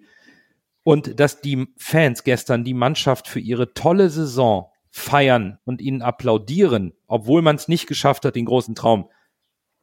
Das war ein Stück weit für mich auch die Anerkennung für die Arbeit von Tim Walter. Und die Auszeichnung als HSV der Saison ist dann meine Anerkennung für ihn. Da gehe ich mit dir mit, Nando. Äh, ja, ich, ähm, ich habe ich hab mir schwer getan. Ähm, irgendwie hatte ich auch äh, Glatze im, im, im Lauf, obwohl ich ihn am, in der Hinrunde und auch äh, als Sommertransfer, als Ablöser für, für Terodde kritisiert habe ähm, und auch nicht so stark gesehen habe. Aber der hat sich irgendwie einen Platz bei mir äh, erarbeitet, zu Recht. Aber im Endeffekt, ähm, wer hat mir die Lust gegeben, dieses Jahr HSV zu, zu sehen? Wer hat dafür gesorgt, dass meine Freundin sogar ab und zu mit mir HSV gucken möchte, weil es äh, guter Fußball ist, ähm, ja, dann äh, kann es nur einen geben und das ist natürlich dann äh, Tim Walter. Und dein Tipp für die Top 3? Äh, auf eins Daniel Heuer Fernandes, dann Baccariata und Glatzel auf drei. Alles klar. Dann haben wir zweimal Glatzel auf der Eins, einmal Heuer Fernandes auf der Eins, Heuer Fernandes noch zweimal auf der Zwei. Dann habt ihr noch Jatta, Vuskovic. Ja, gar nicht schlecht die Tipps. Ich kann euch sagen, dass unsere HSVer der Saison nicht in der Top 3 unserer Hörer sind und Hörerinnen. Auf Platz 3 ist Bobby Glatzel, 433 Punkte. Knapp davor, weil er seinen Vorsprung aus der Hinrunde verteidigen konnte, wo er überragend gespielt hat. Sonny Kittel, 457 Punkte. Und mit weitem Vorsprung, also wirklich mit 771 Punkten. Und natürlich dank überragender Leistungen auch in den K.O.-Spielen. Daniel Heuer Fernandes, der HSVer der Saison hier von der Hörerschaft im Volksparkgeflüster. Herzlichen Glückwunsch an Ferro. Das ähm, ist, glaube ich, über die gesamte Saison sehr wohl verdient. Und jetzt sind wir durch die Rückrunde durch, haben nochmal ein paar Votings aufgelöst, aber wir wollen auch nochmal die gesamte Saison betrachten. Und da fällt uns als erstes auf, der HSV hat zum ersten Mal in der Rückrunde mehr Punkte geholt als in der Hinrunde, ist nicht wirklich zum Ende eingebrochen. Besseres Torverhältnis in der Rückrunde als in der Hinrunde. Man stellt die beste Abwehr der Liga. Den drittbesten Angriff hat die wenigsten Niederlagen. Und das mit einem Trainer, wo man am Anfang gesagt hat, das wird so vogelwild, der hält sich nicht lang. Matthias, das klingt eigentlich nach einer sportlichen Traumehe. Ja, ich, ich hoffe, dass es so ist. Ich bin, war auch am Anfang, als Walter kam, war ich auch mehr als skeptisch. Also ich hätte nie gedacht, dass der, dass das funktioniert. Jetzt funktioniert's. Ähm, und ich hoffe, wir machen jetzt im Verein nicht den üblichen Fehler, dass wir jetzt irgendwie alles wieder über den Haufen werfen, sondern einfach, das ist das ist unser Startkapital für die nächste Saison. Da kann man, muss man jetzt nichts umbrechen. Das ist einfach cool. Also das ist aus meiner Sicht, das Team hat mir super, super viel Spaß gemacht. Das ist natürlich ein junges Team. Ich finde die, man war begeisterungsfähig, man, die haben mal mitgenommen, irgendwie der Team Spirit scheint zu, äh, zu stimmen. Das passt auch mit dem Trainer alles. Also ich muss ihn ja nur nicht mögen, aber wenn das alles so drumherum, das ganze Paket irgendwie passt, finde ich das super und ich, das macht mir nach dem Aus gestern doch schon wieder ein bisschen Hoffnung für, für die nächste Saison und ich hoffe, die Oberen machen dann nicht wieder den Fehler, das alles wieder in Frage zu stellen. Ja, über das, was noch in Frage gestellt werden sollte, sprechen wir gleich noch. Wenn man nur auf die sportliche Saison schaut, dann sind diverse Dinge wirklich auffällig. Und zwar an oberster Stelle, für mich hat ein Trainer seinen Worten und Versprechungen Taten folgen lassen. Er hat gesagt, wir wollen hier was entwickeln. Er hat nie irgendwelche Spieler gefordert. Er hat immer gesagt, ich bin mit dem Kader zufrieden, ich kann mit jungen Spielern arbeiten, alles fein, ich bekomme das hin. Und das hat er getan. Und das ist für mich der erste Trainer, der sein selbst definiertes Saisonziel mit einer Mannschaft vollumfänglich erreicht hat, aus meiner Sicht. Das betrifft dann natürlich auch die gesamte Saisonbewertung aus sportlicher Sicht. Die Mannschaft hat das erreicht, was wir Fans uns erhofft haben und was sie sich selbst vorgenommen hat in Worten, die der Trainer ausgesprochen hat. Das ist das Erste, was bei mir, wenn ich, wenn mich jemand fragt, wie ich die Saison fand, sagen würde. Für, für mich ist das seit langem die Saison, wo ich am meisten Freude an den HSV hatte. Ähm, fußballerisch, äh, weil, weil wir ein Fußball spielen, mit dem, mit dem ich sehr, mich sehr gut identifizieren kann, dass ich sehe, was man da als was der an Möglichkeiten bietet. Ich sehe, dass wir Spielertypen haben, die, die voll und ganz den Trainer mitgehen. Ich, ich, ich sehe, dass wir einen Trainer haben, der, der irgendwie den ganzen Verein entfacht hat. Ich fand, man hat die letzten Wochen gesehen, dass man, dass man so ganz, ganz irgendwie ganz Norddeutschland wieder so, oder ganz Hamburg zumindest, irgendwie so wieder äh, euphorisiert hat. Alle haben geträumt. Das war gestern auch außer vom Stadion so, da waren äh, Lächeln, da war Freude, da war gute Stimmung. Das hatte man lange nicht mehr. Und, äh, und dann hast du einen Trainer, der authentisch ist, der was entwickeln möchte, der für mich eigentlich auch irgendwie in diese in diese hanseatische Art und Weise reingepasst. Ne? Also der, Nando hat es eben angesprochen, der fordert nicht viel, der ist mit dem zufrieden, was er hat, der will nur harte Arbeit und ehrliche Arbeit. Und das finde ich, hat er von den Spielern zurückbekommen ich hoffe, dass das weitergeht, denn ich sehe, nächste Saison sehe ich die Möglichkeiten für einen Aufstieg deutlich besser, wenn man den Stamm und das Personal zusammenhalten kann. Gucken wir zurück, letzten Sommer, äh, Schalke runtergekommen, Bremen runtergekommen, da wussten wir, wir sind nicht der erste oder zweite Favorit, um aufzusteigen. Platz drei war wohl das, was so kadertechnisch, äh, Marktwert und so weiter, alles drum und dran. Da haben wir das, das, was der, was der Kader und die, die Spielweise hergegeben hat, haben wir erreicht. Also für mich eine, eine gute Saison. Es war rein faktisch und statistisch gesehen die beste Saison, die der HSV bis jetzt in der zweiten Liga gespielt hat. Das muss man auch mal bedenken. Mit dem dritten Platz und der Relegation. Sonst sind wir immer Vierter geworden.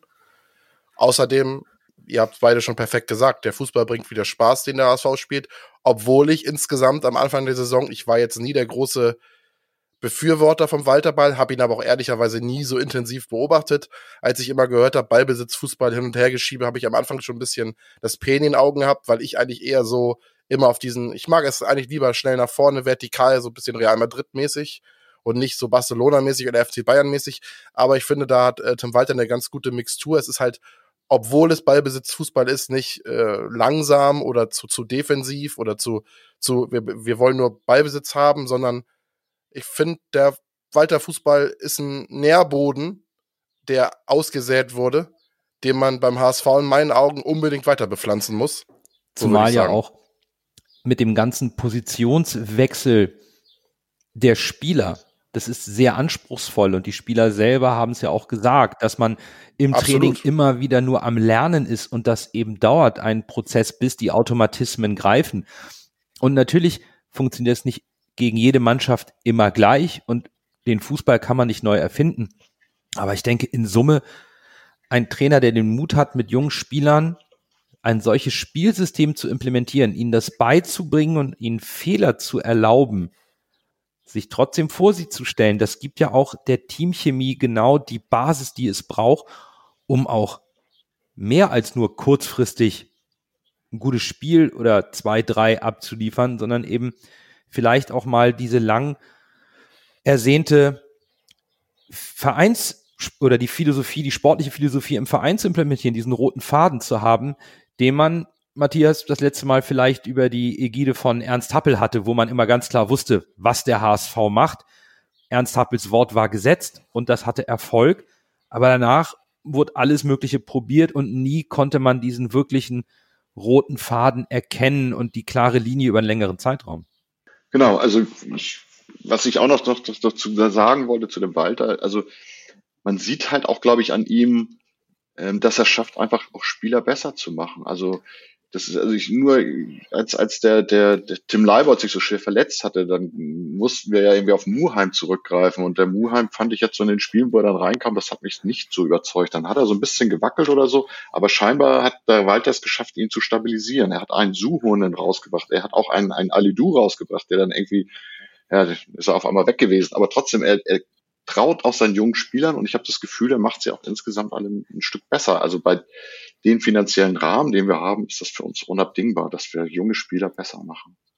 Da sind wir uns, glaube ich, alle einig, dass das der Weg ist. Und äh, gibt es auch, wenn man sportlich die Saison betrachtet, sehr, sehr viel Licht, sehr, sehr viel Positives und ganz, ganz wenig Schatten. Und der größte Schatten ist vielleicht jetzt der nicht geschaffte Aufstieg. Aber ansonsten kann man das sehr positiv sehen. Dennoch darf uns das ja nicht die Augen davor verschließen, dass in der neuen Saison immer wieder neue Impulse auch gesetzt werden müssen. Der Kader ist auf einigen Positionen nicht tief genug besetzt. Dazu kommen eben jetzt insbesondere in der Offensive Abgänge wie Alidu, Winsheimer, Kaufmann und Chakvetaze, unabhängig von der jeweiligen Qualität der Spieler. Es sind einfach vier Positionen, die frei werden. Für die kommen zurück Meissner, Amici und Upoku. Ich persönlich glaube, das wird nicht reichen. Auf der Außenbahn sind wir dünn besetzt einen richtigen Ersatzmann oder Partner für Robert Glatzel.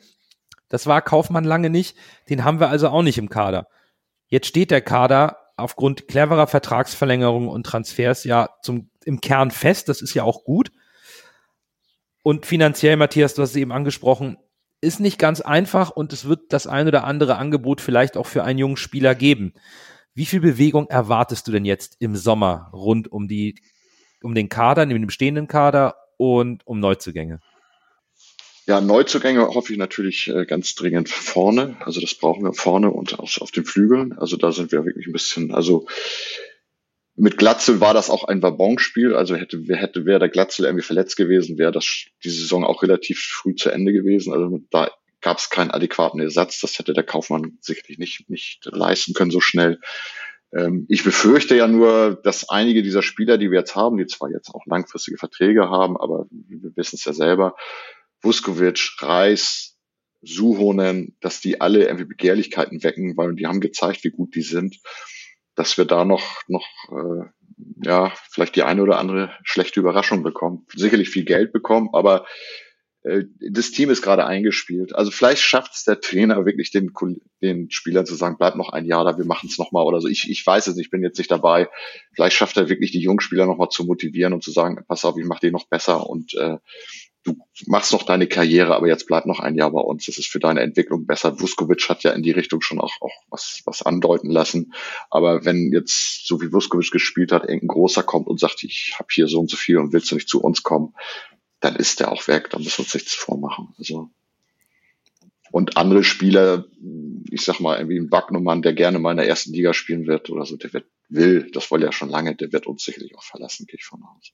Lasse, siehst du die größte Konkurrenz gerade für unsere jungen Spieler, insbesondere bei Mannschaften wie Augsburg, Freiburg, Hoffenheim, so Mannschaften, die eher vielleicht ja im gut sortierten Mittelfeld der ersten Liga stehen, die genau solche Spieler wunderbar einbauen könnten und das und die auch natürlich auch genug Geld haben, um dem HSV ein Angebot zu machen, was der HSV dann am Ende finanziell nicht ablehnen kann?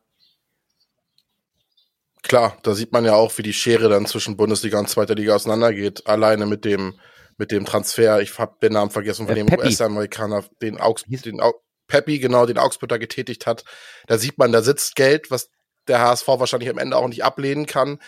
Ich hoffe jedoch tatsächlich, dass die Spieler eventuell sich überreden lassen, doch da zu bleiben, was ich auch glaube. Und dafür wird halt da sind wir, drehen wir uns wieder im Kreis. Dafür wird es unabdingbar, dass die, das an Walter festgehalten wird, weil die Mannschaft steht halt hinter Walter. Ich sag, wenn jetzt sich der Vorstand entscheiden würde, Walter zu schassen, dann wird es schwierig, weil dann wirst du auch kein Argument haben, warum die Spieler da bleiben sollten. Die müssen sich beim neuen Trainer, wenn er denn kommen sollte, wieder, wieder reinspielen und wieder empfehlen wenn alles so bleibt, wie es ist, glaube ich, dass viele die Spieler da bleiben werden oder die meisten, außer sie kriegen ein komplett unseriöses Angebot. Aber ganz ehrlich, willst du irgendwie zu Augsburg oder Hoffenheim oder in die untere Bundesliga äh, wechseln, wo du dann wieder um den Abstieg spielst, wo du, wenn alles zusammenbleibt, die Chancen für den HSV nächstes Jahr sehr gut stehen, tatsächlich von Anfang an der Saison ein Wörtchen vorne mitzureden. Also ist natürlich auch eine, eine Sache der, der, der, der, der, der, der Weitsicht der Spieler und der, der, ja, ja, mhm. der Optionen, die sie haben. Ne? Aber tatsächlich äh, glaube ich, wenn Tim Walter äh, ein paar gute Worte einlegt, können wir die Mannschaft wahrscheinlich im größten Teil zusammenhalten. Ich glaube, Wagnermann wird definitiv gehen, hat er ja auch schon angekündigt. Dementsprechend wird auch ein bisschen Geld für Neuzugänge reinkommen von den Spielern, die zurückkommen. Mein Amici wird es, glaube ich, leider nicht mehr schaffen, äh, eine große Rolle zu spielen. Genauso Meißner Opoko, glaube ich, maximal Ergänzungsspieler. Mhm. Opoko vielleicht ein bisschen mehr, aber ansonsten, ja, muss der HSV sich in meinen Augen, um auf die Position zu kommen, äh, im kreativen Mittelfeld nochmal verstärken. Da weiß ich halt auch nicht, wie es mit Kittel weitergeht. Wenn ich ehrlich bin, hat nur noch ein mhm. Jahr Vertrag. Da würde ich gerne einen Spieler sehen, der vielleicht öfter mal eine überdurchschnittliche Leistung bringt. Vielleicht nicht ganz so over the top wie Kittel, aber dann vielleicht ein bisschen konstanter und ansonsten klar auf den Flügel, auf den Flügeln. Äh, und ein Hot Hot Take, den ich noch habe, ist, glaube ich, dass äh, Walter wird ja oft vorgeworfen, dass er so unflexibel ist. Ich glaube, dass der nächste Schritt von Walter nächste Saison ist, mehr zwischen 4-3-3 und der Doppelspitze zu wechseln, weil wenn man jetzt gerüchteweise hört, dass man am Bayer mhm. dran ist, äh, von Hannover, der ja von Hoffenheim Hannover ausgeliehen ist, der soll ja wohl auf der Liste stehen. Wenn man ihn sich leisten kann, ist natürlich auch nicht ganz günstig. Aber glaube ich, dass das die nächste, quasi der nächste Entwicklungsschritt von Walter wird sein, dass er sich halt diesen Vorwürfen stellt, in Anführungszeichen, dass er halt so unflexibel ist. Und ich glaube tatsächlich, dass wir in der nächsten Saison vielleicht öfter zwischen dem 4-3-3 mit Jatta als Flügelspieler und vielleicht noch einem zweiten, der kommt, wechseln und eventuell der Doppelspitze, weil wenn du dann so ein Kaliber wie den Bayer holst, kannst du ihn halt auch nicht so oft auf die Bank setzen. Ich glaube, das ist, sehe ich noch als Option für das nächste Jahr. Trotzdem natürlich Flügel und äh, Zentrum, ja. Und dann rechts hinten, wenn Wagnumann geht. Weil Haier für mich da auch nicht die allerbeste Option ist als Rechtsverteidiger. Bürger winkt schon mit der Hand. Der hat bestimmt noch ein paar Takes für uns als aus Trainersicht. Bürger, vielleicht dazu noch einen kleinen Punkt. Wir waren uns immer einig, dass insbesondere die Vertragsverlängerungen der jungen Spieler immer an der Position Walter festgemacht wurden, weil er sie eben so gut behandelt, so gut führt. Findet er dadurch vielleicht auch besseren Zugang zu Spielern, die wir jetzt brauchen? Also ich glaube, diese, diese, ähm, diese Klarheit, dass man weiß, wenn man zum HSV kommt, unter Tim Walter, dass so Fußball gespielt wird, ich glaube, das hilft den HSV enorm, weil die Spieler wissen, okay, wir spielen so Fußball. Das ist, da, da kommst du nicht irgendwie und äh, kommst zum Verein, der vielleicht so, vielleicht so spielt. Das, das ist vorbei, so, sofern man an Walter festhält, dass wir äh, dominant spielen, dass wir immer offensiv spielen, dass dass es viele, dass viel von den Spielern erwartet wird, taktisch, einsatzmäßig. Ähm, und ich glaube, dass, dass die Spieler damit klarkommen müssen. Man hat gesehen, ein Tommy Doyle äh, und, und auch der Abschied von Tommy Doyle, das war ja, Tim Walter hat es ja gesagt, äh, das, das hat zwischen uns nicht gepasst. Ich brauche einen Spieler, der mir 110 Prozent gibt und Tommy Doyle hat nur 80 Prozent gegeben. Dann passt das nicht. Also auch, mhm. auch da hat, hat sich der HSV irgendwie gut aus der Sache rausgekommen ähm, ohne dass man, das hat man in anderen Jahren anders gesehen.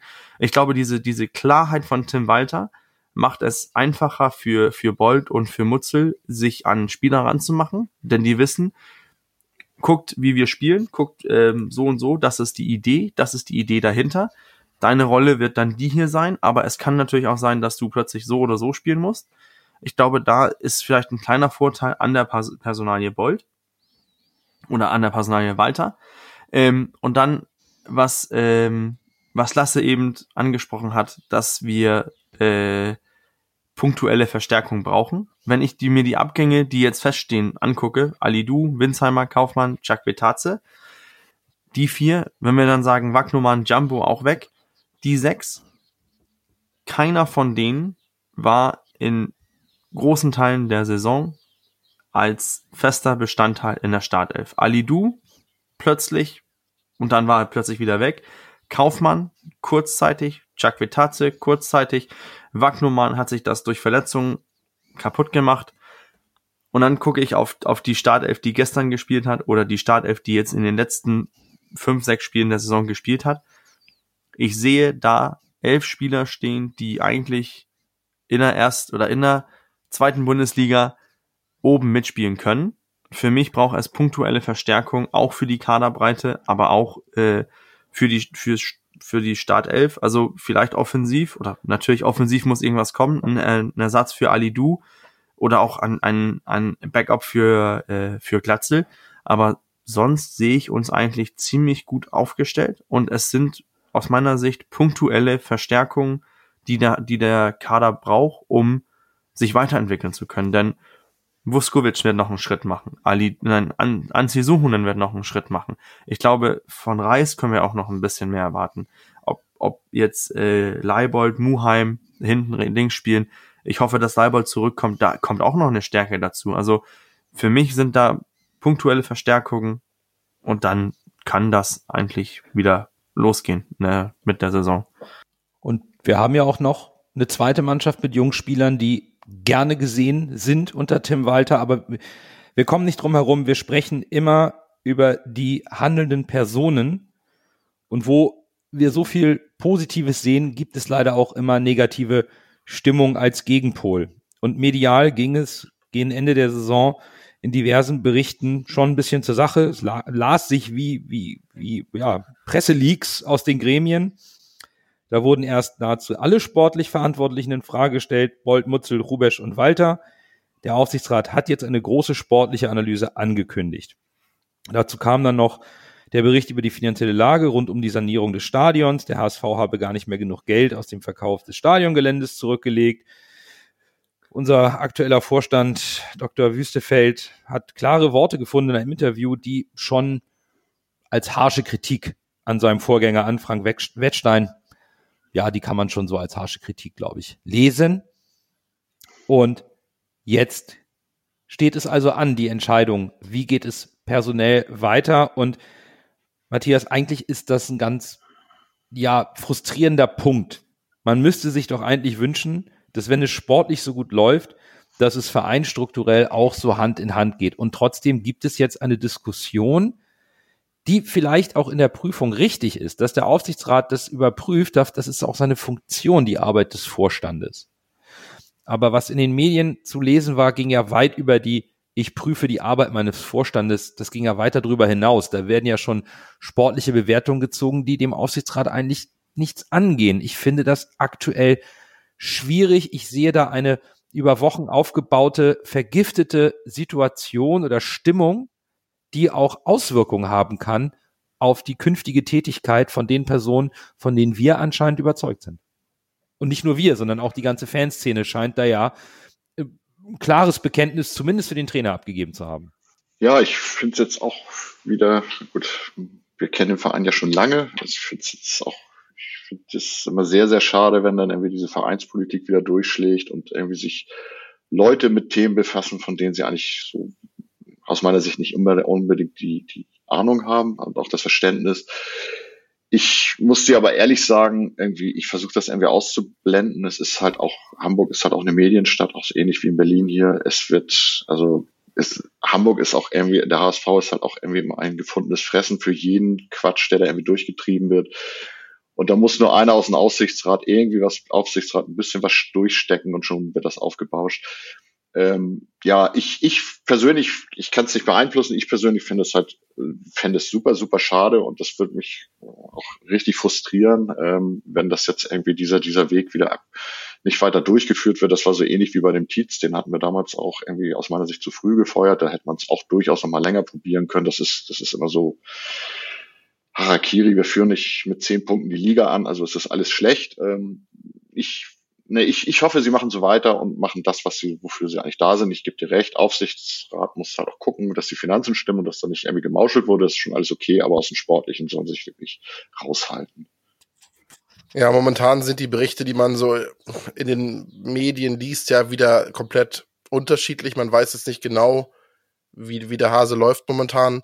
Es gibt Gerüchte, dass Jansen wohl gegen, in Anführungszeichen, gegen Bolt und Mutzel ist und Wüstefeld ist dafür. Wüstefeld hat sich ja jetzt im Interview so geäußert, dass er hat sich so ein paar Auswege eingebaut, hab, fand ich in dem Interview, was ich heute bei ihm gehört habe. Äh, ich persönlich denke, und so hat er gesagt, laut meiner Meinung, das wird er wahrscheinlich so sagen, dass wenn am Ende irgendwie eine, eine Entscheidung gefällt wird, die er nicht mitträgt, dass er dann nicht sagen kann, das hat der HSV gesagt, sondern das ist meine Meinung. Und das steuert alles so ein bisschen darauf hinaus, dass es halt doch noch nicht so sicher ist, wie es er es im Interview hat gesagt, weil er halt viel auf seine Meinung hingezielt hat. Und äh, ich bin gespannt. Also ich, ich will nicht sagen, ich bete dafür, aber ich hoffe sehr, dass der HSV sich jetzt auf diese Kontinuität besinnt, den Weg weitergeht, wie ich gesagt habe, mit diesem Nährboden und bitte nicht wieder alles über den Haufen wirft, weil ich glaube, dann hat es das Potenzial zu knallen. Aber das, so richtig. Das Problem ist natürlich auch, dass äh, am, ich meine, am 15. Juli startet die, die neue Saison in der zweiten Liga. Heißt, es mhm. sind äh, grobe acht Wochen, dann geht's wieder los. Ähm, und dann willst Wahnsinn. du jetzt einen neuen Trainer, einen neuen Sportvorstand einstellen, die sich, die dann in acht Wochen ähm, was an, was zusammenschütteln müssen, das dann um den Aufstieg spielen soll. Ich, ich sehe, ich sehe nicht, dass Leute, die in so einer Situation, in, in so einer Position sind, wo die im Aufsichtsrat sind, da kommst du ja nicht rein, ohne dass du auf irgendeine Form von, ähm, von, von, von strategisches Denken hast. Sonst bist du ja nicht in so einer Position. Ähm, dass man da nicht äh, Ursache und Konsequenz auch dann zusammenlegen kannst. Also wenn du, wenn du jetzt reinen Tisch machst, dann hast du einfach die, die nächste Saison auch verkauft. Dann musst du die, die handelnden Personen, die du dann reinholst, und das kann ein kannst du Guardiola holen, kannst du Max Eber holen, die brauchen aber auch Zeit. Da, da kannst du nicht irgendwas in acht Wochen zusammenwürfen und sagen, so, jetzt bitte aufsteigen. So funktioniert das ja nicht. Ich glaube, was, was wir hier, das Fundament, worauf diese Saison gebaut hat, ist, sieht aus meiner Sicht so stark aus wie seit vielen Jahren nicht mehr. Dazu kommt, dass die, die beiden Absteiger von der ersten Liga äh, mit, mit Bielefeld und mit Fürth Bielefeld hat acht äh, Leistungsträger abgegeben und Fürth muss, muss sich neu orientieren. Ähm, tut mir leid, die, die Chance, um den Aufstieg mitzuspielen, ist so groß wie das erste Jahr, wo wir abgestiegen sind, aus meiner Sicht. Also und jetzt noch alles über den Haufen werfen, was hat uns das die letzten vier Jahre oder drei Jahre gebracht? Jetzt im vierten Jahr haben wir endlich einen positiven Saisonabschluss gemacht. Ja. Man, man, also mein Gefühl heute Morgen war, ich, äh, aufgewacht, müde, noch so ein bisschen irgendwie so, oh, das war schon Scheiß auch, dass es gestern nicht funktioniert hat. Aber ich hatte so Bock auf die kommende Saison schon. So dieses, dieses Feeling mit, ey, das kann noch so gut werden, wenn die Spieler ein bisschen jeder 15 Prozent drauf liegt und da noch ein, zwei Transfers kommen, die gelingen, dann sieht das richtig gut aus für nächste Saison. Und, und schon ist, ist irgendwie diese Enttäuschung über gestern passé und es kann weitergehen. Aber wenn du dann natürlich das Ganze auf den Haufen wirfst, ja, dann kann keiner den Hass, dann kann keiner den HSV retten. Ich würde mir vor allen Dingen wünschen, dass der Aufsichtsrat viel mehr und viel verstärkt und schon viel früher ein Augenmerk auf die Finanzen des HSV geworfen hätte. Denn es hat mich ganz schön umgehauen, dass der, das Geld, was für Stadionsanierung da war und äh, für den Verkauf von Grund und Boden weg ist und nicht mehr ausreicht und der HSV eigentlich versucht, noch wieder Geld von der Stadt zu bekommen und irgendwie auf allen mhm. möglichen Wegen versucht, Geld zu generieren. Da ging es los mit einem ja, unbefristeten zinsfreien Darlehen von den Fans, nämlich mit den Dauerkartenpfand. Und dann natürlich auch, und das ist vielleicht jetzt auch mal der Punkt, das mal anzusprechen, dass das vielleicht eher die Aufgabe des Aufsichtsrats ist, auch die Wirtschaftlichkeit des Vereins mal genauer zu prüfen und danach Lösungen zu finden. Denn der HSV hat im Gegensatz vielleicht auch wie, wie der erste FC Köln keine Dauerkarten verkauft aufgrund der Corona-Bestimmung, hat dann den Dauerkartenbesitzern so einen Rabatt eingeräumt, aber ich habe es mir mal ausgerechnet, für meine Dauerkarte in der Preiskategorie 4 und ich nehme mal das Spiel gegen St. Pauli raus, weil da gab es halt nur diese 1200 Einzeltickets für 50 Euro. Also für die 16 Spiele war der Einzelpreis meines Dauerkartensitzplatzes 409 Euro im Vergleich zu meiner Dauerkarte für 317 Euro. Also man kann nicht immer sagen, wir brauchen die Fans und unter Corona war es schwer, aber wir brauchen euch, wir brauchen die Stimmung und dann eben versuchen überall einen Euro rauszupressen dabei aber das große Ganze aus dem Blick zu verlieren, nämlich wo ist die Kohle aus dem Verkauf von Grund und Boden? Warum haben wir keine finanziellen Möglichkeiten, obwohl wir immer Transferüberschüsse erwirtschaften? Also strukturell im Verein etwas anzustoßen, damit der Verein wirtschaftlicher arbeitet, das tun wir seit Jahren nicht. Aber dass wir nach so einer sportlichen, tollen Saison mit einer durchgezogenen Idee und mit einer tollen Teamchemie, die in der ganzen Fanszene honoriert wird, im Großen und Ganzen, jetzt sportliche Analysen aus Sicht des Aufsichtsrats zu machen, ist für mich die falsche Priorität. Der Aufsichtsrat muss natürlich den Vorstand überprüfen, ja, aber bitte nimmt doch auch eure Verantwortung für die Zukunft des Vereins wahr und schaut, wie man die Finanzen besser auf die Beine gestellt bekommt. Und es wäre, und Bürger hat es eben richtig angesprochen, der absolute Wahnsinn, jetzt irgendwie was auszutauschen, wenn wir in acht Wochen schon wieder spielen müssen. Und genauso wäre es verrückt zu sagen, ja, dann macht der Bolt jetzt noch sein letztes Vertragsjahr mit Tim Walter auf Bewährung. Können wir mal bitte etwas langfristiger denken als nur bis morgen? Das würde ich mir wünschen vom Aufsichtsrat und so sehe ich deren Funktion auch. Die wird einfach nicht erfüllt und wenn dann solche Medienberichte kommen, dann bin ich einfach fassungslos und bin sehr gespannt, was dann auf der Mitgliederversammlung am 22.06., sofern überhaupt Mitglieder kommen aufgrund der Ansetzung, an Aussprache passiert, weil ich glaube, auch das ist wichtig und auch wir Fans und Mitglieder des Vereins sollten uns nicht von der sportlichen Situation blenden lassen, wenn auf der anderen Seite wirklich noch Dinge im Argen liegen. Ja, die ganze finanzielle Situation stimme ich dir vollkommen zu. Und es kommt ja noch dazu, dass es dann teilweise auch noch Querelen gab, wenn dann Fans irgendwie Tickets stornieren Richtig. wollten, hat HSV sich da quergestellt. Teilweise gab es diesen, ich nenne es mal wie es ist, diesen Pseudo-Rabatt, der wurde noch nicht mal abgezogen, man musste da auch noch hinterher betteln. Also der HSV, es kommen insgesamt ist die Stimmung um den HSV natürlich sehr positiv. Wenn man jetzt ein bisschen böse sein will, sagt man, der HSV haut auch halt viele emotionale ja. Videos und sowas raus und gibt den Fans darüber was zurück. Aber so rein, rein finanziell äh, kommt da halt nichts vom Verein von den Fans. Da ist so ein bisschen, sind die Fans eher die Lieferanten, das würde ich mal sagen. Und äh, ich stimme dir zu, klar, Geld ist so in so einem Verein natürlich äh, fluide. Ne? Das ist keine Kostenstelle, wo das Geld draufgeladen wird oder äh, Bolt oder Mutzel oder Wüstefeld laufen zur Haspa in Hamburg, äh, äh, heben die 24 Millionen und wie viel es auch ist, äh, ab und legen sich das bei sich im Büro und Safe und sagen, so, das geben wir jetzt den Bauarbeitern in die Hand, wenn das Stadion für die EM renoviert Richtig. wird. So wird es nicht sein, das ist klar. Aber dass das Geld jetzt schon teilweise wohl äh, zu, ich weiß nicht, weiß nicht, ob zu Großteilen oder zu einigen Anteilen schon so verplant ist, dass der HSV jetzt irgendwie wieder Ideen finden muss, um das zu, zu finanzieren, das finde ich schon ganz schön gefährlich, weil ich glaube, wenn der HSV das nicht hinkriegt, das Stadion zu renovieren, dann stehen wir vor ganz großen Problemen, weil es dann halt auch Strafen geben wird, die ausgesprochen werden. Und ich glaube, das kann dann einen ganz großen Rattenschwanz hinter sich ziehen. Also diese Posse um diese äh, EM-Renovierung äh, des Stadions, ich glaube, das könnte noch äh, Probleme nach sich ziehen. Und ich will da, ich hoffe nicht, aber will auch nichts prognostizieren. Aber ich finde es spannend und ich finde es in dem Sinne dann auch spannend, dass der HSV dann über Wüstefeld heute kommuniziert, dass das Etat nächstes Jahr sogar noch um zwei Millionen angeblich höher sein soll Mhm. als letztes Jahr. Dann frage ich mich, wie kann das Etat höher sein, wenn das Geld aber eigentlich noch für die Stadionrenovierung gebraucht wird? Also das bin ich noch nicht so ganz hinterhergestiegen. Muss, äh, Und die muss. Fananleihe läuft ja auch noch. Also auch da tr- tragen wir ja Genau, ja. Verbindlichkeiten vor uns her. Matthias, kommt das eigentlich in Berlin so an? Weil in Hamburg ist das immer großes Thema und in den Medien. Wie, wie ist denn das so ein bisschen aus der Ferne? Kommt man, nimmt man diese Probleme des HSV außerhalb der sportlichen äh, ähm, Umstände eigentlich wahr? Ja, natürlich. Also klar, also ähm, äh, wir sind auch so ein bisschen engagiert, also wir sind da auch engagiert als FSB, wir sind auch äh, fahren auch regelmäßig auf die auf die Mitgliederversammlung. Wir waren auch damals im Stadion, als irgendwie HSV Plus irgendwie abgestimmt wurde und so weiter und so fort.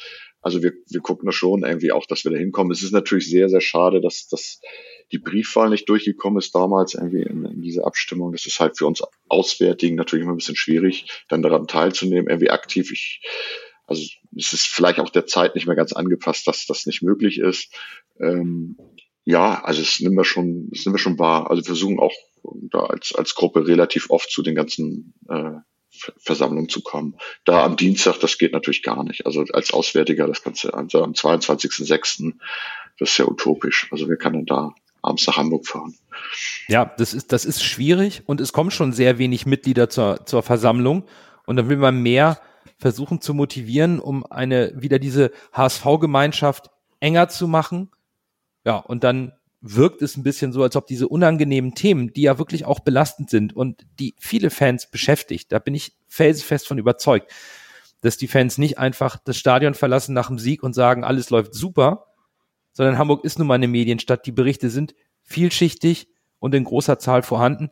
Und natürlich beschäftigt uns auch die Zukunft des Vereins, insbesondere weil wir gerade eine Pandemie ja noch nicht ganz hinter uns haben, dazu aber noch jetzt politische Unruhen, eine große Inflation, das alles ist nicht mehr so wie früher, wo man wirklich nur eine Zeitung hatte oder vielleicht zwei und kein Internet und dann sein Ticket geholt hat an der Roten Baumchaussee und dann ins Stadion gegangen ist oder sogar in der Tageskasse noch was bekommen hat, sondern heute beschäftigt man sich ja, wenn man möchte, vollumfänglich täglich rund um den HSV. Und ich finde, der Verein geht da noch etwas unsensibel mit um und macht da nicht immer eine gute Figur, obwohl eigentlich alle Möglichkeiten da sind, um auch da, wie im sportlichen Bereich, Leitplanken zu setzen und eine klare Jahres-, Fünfjahresplanung, Mehrjahresplanung aufzustellen, diese auch zu kommunizieren und zu verfolgen. Ich habe ein und ich habe keine, ich habe keinen Beleg, ich habe kein, äh, ich habe nur ein Bauchgefühl, dass, dass der HSV mit, mit der neuen Führung, also äh, Wüstefeld, ähm, auch mit Jansen, mit, äh, mit, mit Bold, mit Mutzel, mit Rubisch, irgendwie, dass, dass Hamburg irgendwie ein bisschen mehr plötzlich so ein bisschen stolz oder so ein bisschen mehr den, den HSV will. Und ich glaube, dass man auch irgendwie versucht, die, ähm, die Hamburg ansässigen Firmen irgendwie mit ins Boot zu holen. Also angefangen jetzt von der Hanse Merkur, Ja. die jetzt doch, ähm, die jetzt plötzlich Sponsor äh, werden wollen. Ähm, und äh, wie gesagt, ich habe ich hab nur dieses Bauchgefühl irgendwie, dass dass man dieses, man hat, äh, man sieht Holsten macht da noch wieder Werbung mit dem HSV, der halbe Kasten da und da, da ist irgendwie, ich glaube, im Hintergrund laufen, laufen Gespräche, dass auch die, die ansässigen Firmen vielleicht ähm, da auch Zustimmung geben, weswegen ein Wüstefeld sagen kann, der, der Etat ist nächste Saison höher, weil das da ist, ähm, ich glaube auch, dass, dass der HSV schlecht mit dem Geld umgegangen ist, weiß man. Ich glaube vielleicht, dass, dass ein Wüstefeld jetzt mit, mit einer, mit einer neuen Sichtweise äh, irgendwie auch sich beweisen darf. Und, und ich weiß nicht, ob sein Netzwerk gut groß genug ist, ob da irgendein großer, eine große Firma irgendwie einsteigen kann, möchte, will, weiß ich nicht. Aber mein Gefühl sagt, dass man da irgendwie dann doch auf dem richtigen Weg ist, auch weil man die, weil man die Stadt im Laufe der Saison jetzt so elektrisiert hat, besonders in den letzten Wochen, dass man auch gesehen hat, die Wucht, die der HSV plötzlich wieder erzeugt und auch, dass, dass Firmen da natürlich auch die Möglichkeiten drin sehen, sich damit ähm, sehen zu lassen. Und dann dürfen wir auch nicht Onkel Kühne vergessen. Wüstefeld hat es ja aus heute ein bisschen im Kicker war es, glaube ich, durchklingen lassen. Er hat gesagt, am Donnerstag soll ja angeblich die große Aussprache sein mit dem Aufsichtsrat. Und er hat gesagt, er hat viele interessante Ideen, um die Marke HSV wieder ein bisschen mehr präsent zu machen. Und er wird wohl Sachen, äh, wird wohl Sachen vorstellen, die so, nicht, so nicht da gewesen sind. Und es hat mich sehr, sehr aufgeregt, aufgeregt gemacht, nicht, aber ich bin, ich gucke da mit Spannung drauf, was da denn so Revolutionäres wohl äh, kommen soll. Also äh, so ein bisschen Erfindergeist finde ich eigentlich, äh, ja. finde ich, finde ich angebracht. Finde ich eine gute Idee. Ist es Mal auch, neue Wege gehen. Aber ich, absolut. Anders geht's nicht. Aber ich glaube, dann sind wir eigentlich am Ende. Jetzt haben wir alle Punkte mal angesprochen, besprochen, die uns auf der Seele lagen, die vielleicht in dieser Saison uns begleitet haben. Und vielleicht zum Abschluss von jedem von euch nochmal so ein kurzer Satz über die Zukunft des HSV in Bezug eben auf die anstehenden Personalentscheidungen ist der HSV in der Besetzung mit Bolt, Mutzel, Rubesch und Walter und diesen sportlichen Leitplanken und Philosophien auf dem richtigen Weg? Ja oder nein? Fange ich an? Äh, ja. Okay, kurz und knapp. Ja. Lasse? Ja, ohne. Bei dir auch, Bürger? Ja, weil ich auch äh, die Alternative nicht sehe. Dann gibt's viermal ein Ja oder viermal die Rose, wie auch immer, in welcher Sendung man gerade ist. Auf jeden Fall die Zustimmung unsererseits. Das ist doch fein. Also wir sind zufrieden. Das sollen wir vielleicht hier nochmal, trotz der negativen Punkte, die wir gerade angesprochen haben, betonen. Wir sind sehr zufrieden mit der sportlichen Saison und mit den handelnden Personen. Und dann war es das auch für diese Folge. Die letzte Folge der Saison 2021 ist jetzt im Kasten. Zum Abschluss wollen wir euch aber natürlich noch über den finalen Spendenstand informieren. Es sind in der Rückrunde zusammengekommen von euch 741 Euro. Von ganzem Herzen Vielen, vielen, vielen Dank für eure Großzügigkeit. Morgen werde ich den Betrag dann zu drei gleichen Teilen überweisen an die drei bekannten Institutionen Football for a New Tomorrow, äh, Magnus Hirschfeld Zentrum und den Erlenbusch e.V.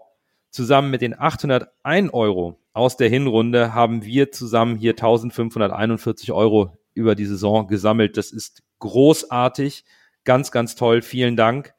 Und vielen Dank an Matthias. Es war uns eine große Freude, mit dir zusammen hier jetzt über anderthalb Stunden zu sitzen, zu sprechen und über den HSV zu philosophieren. Dankeschön, es hat mir auch sehr viel Spaß gemacht.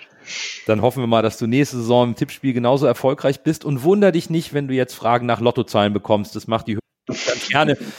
Wenn man so vorne wegmarschiert, dann äh, hofft man auf den großen Jackpot. Also, euch allen vielen Dank fürs Zuhören und für die Unterstützung in dieser Saison. Wir gehen jetzt in eine mehr oder weniger verdiente Sommerpause und werden nicht mehr wöchentlich erscheinen. Aber wie wir unseren HSV kennen, gibt es schneller podcastwürdige Themen, als uns lieb ist. Also, grämt euch nicht über die verpasste Chance von gestern. Lasst uns nach vorne schauen. In diesem Sinne, bis bald, bleibt gesund und nur, nur der HSV. Nur der HSV.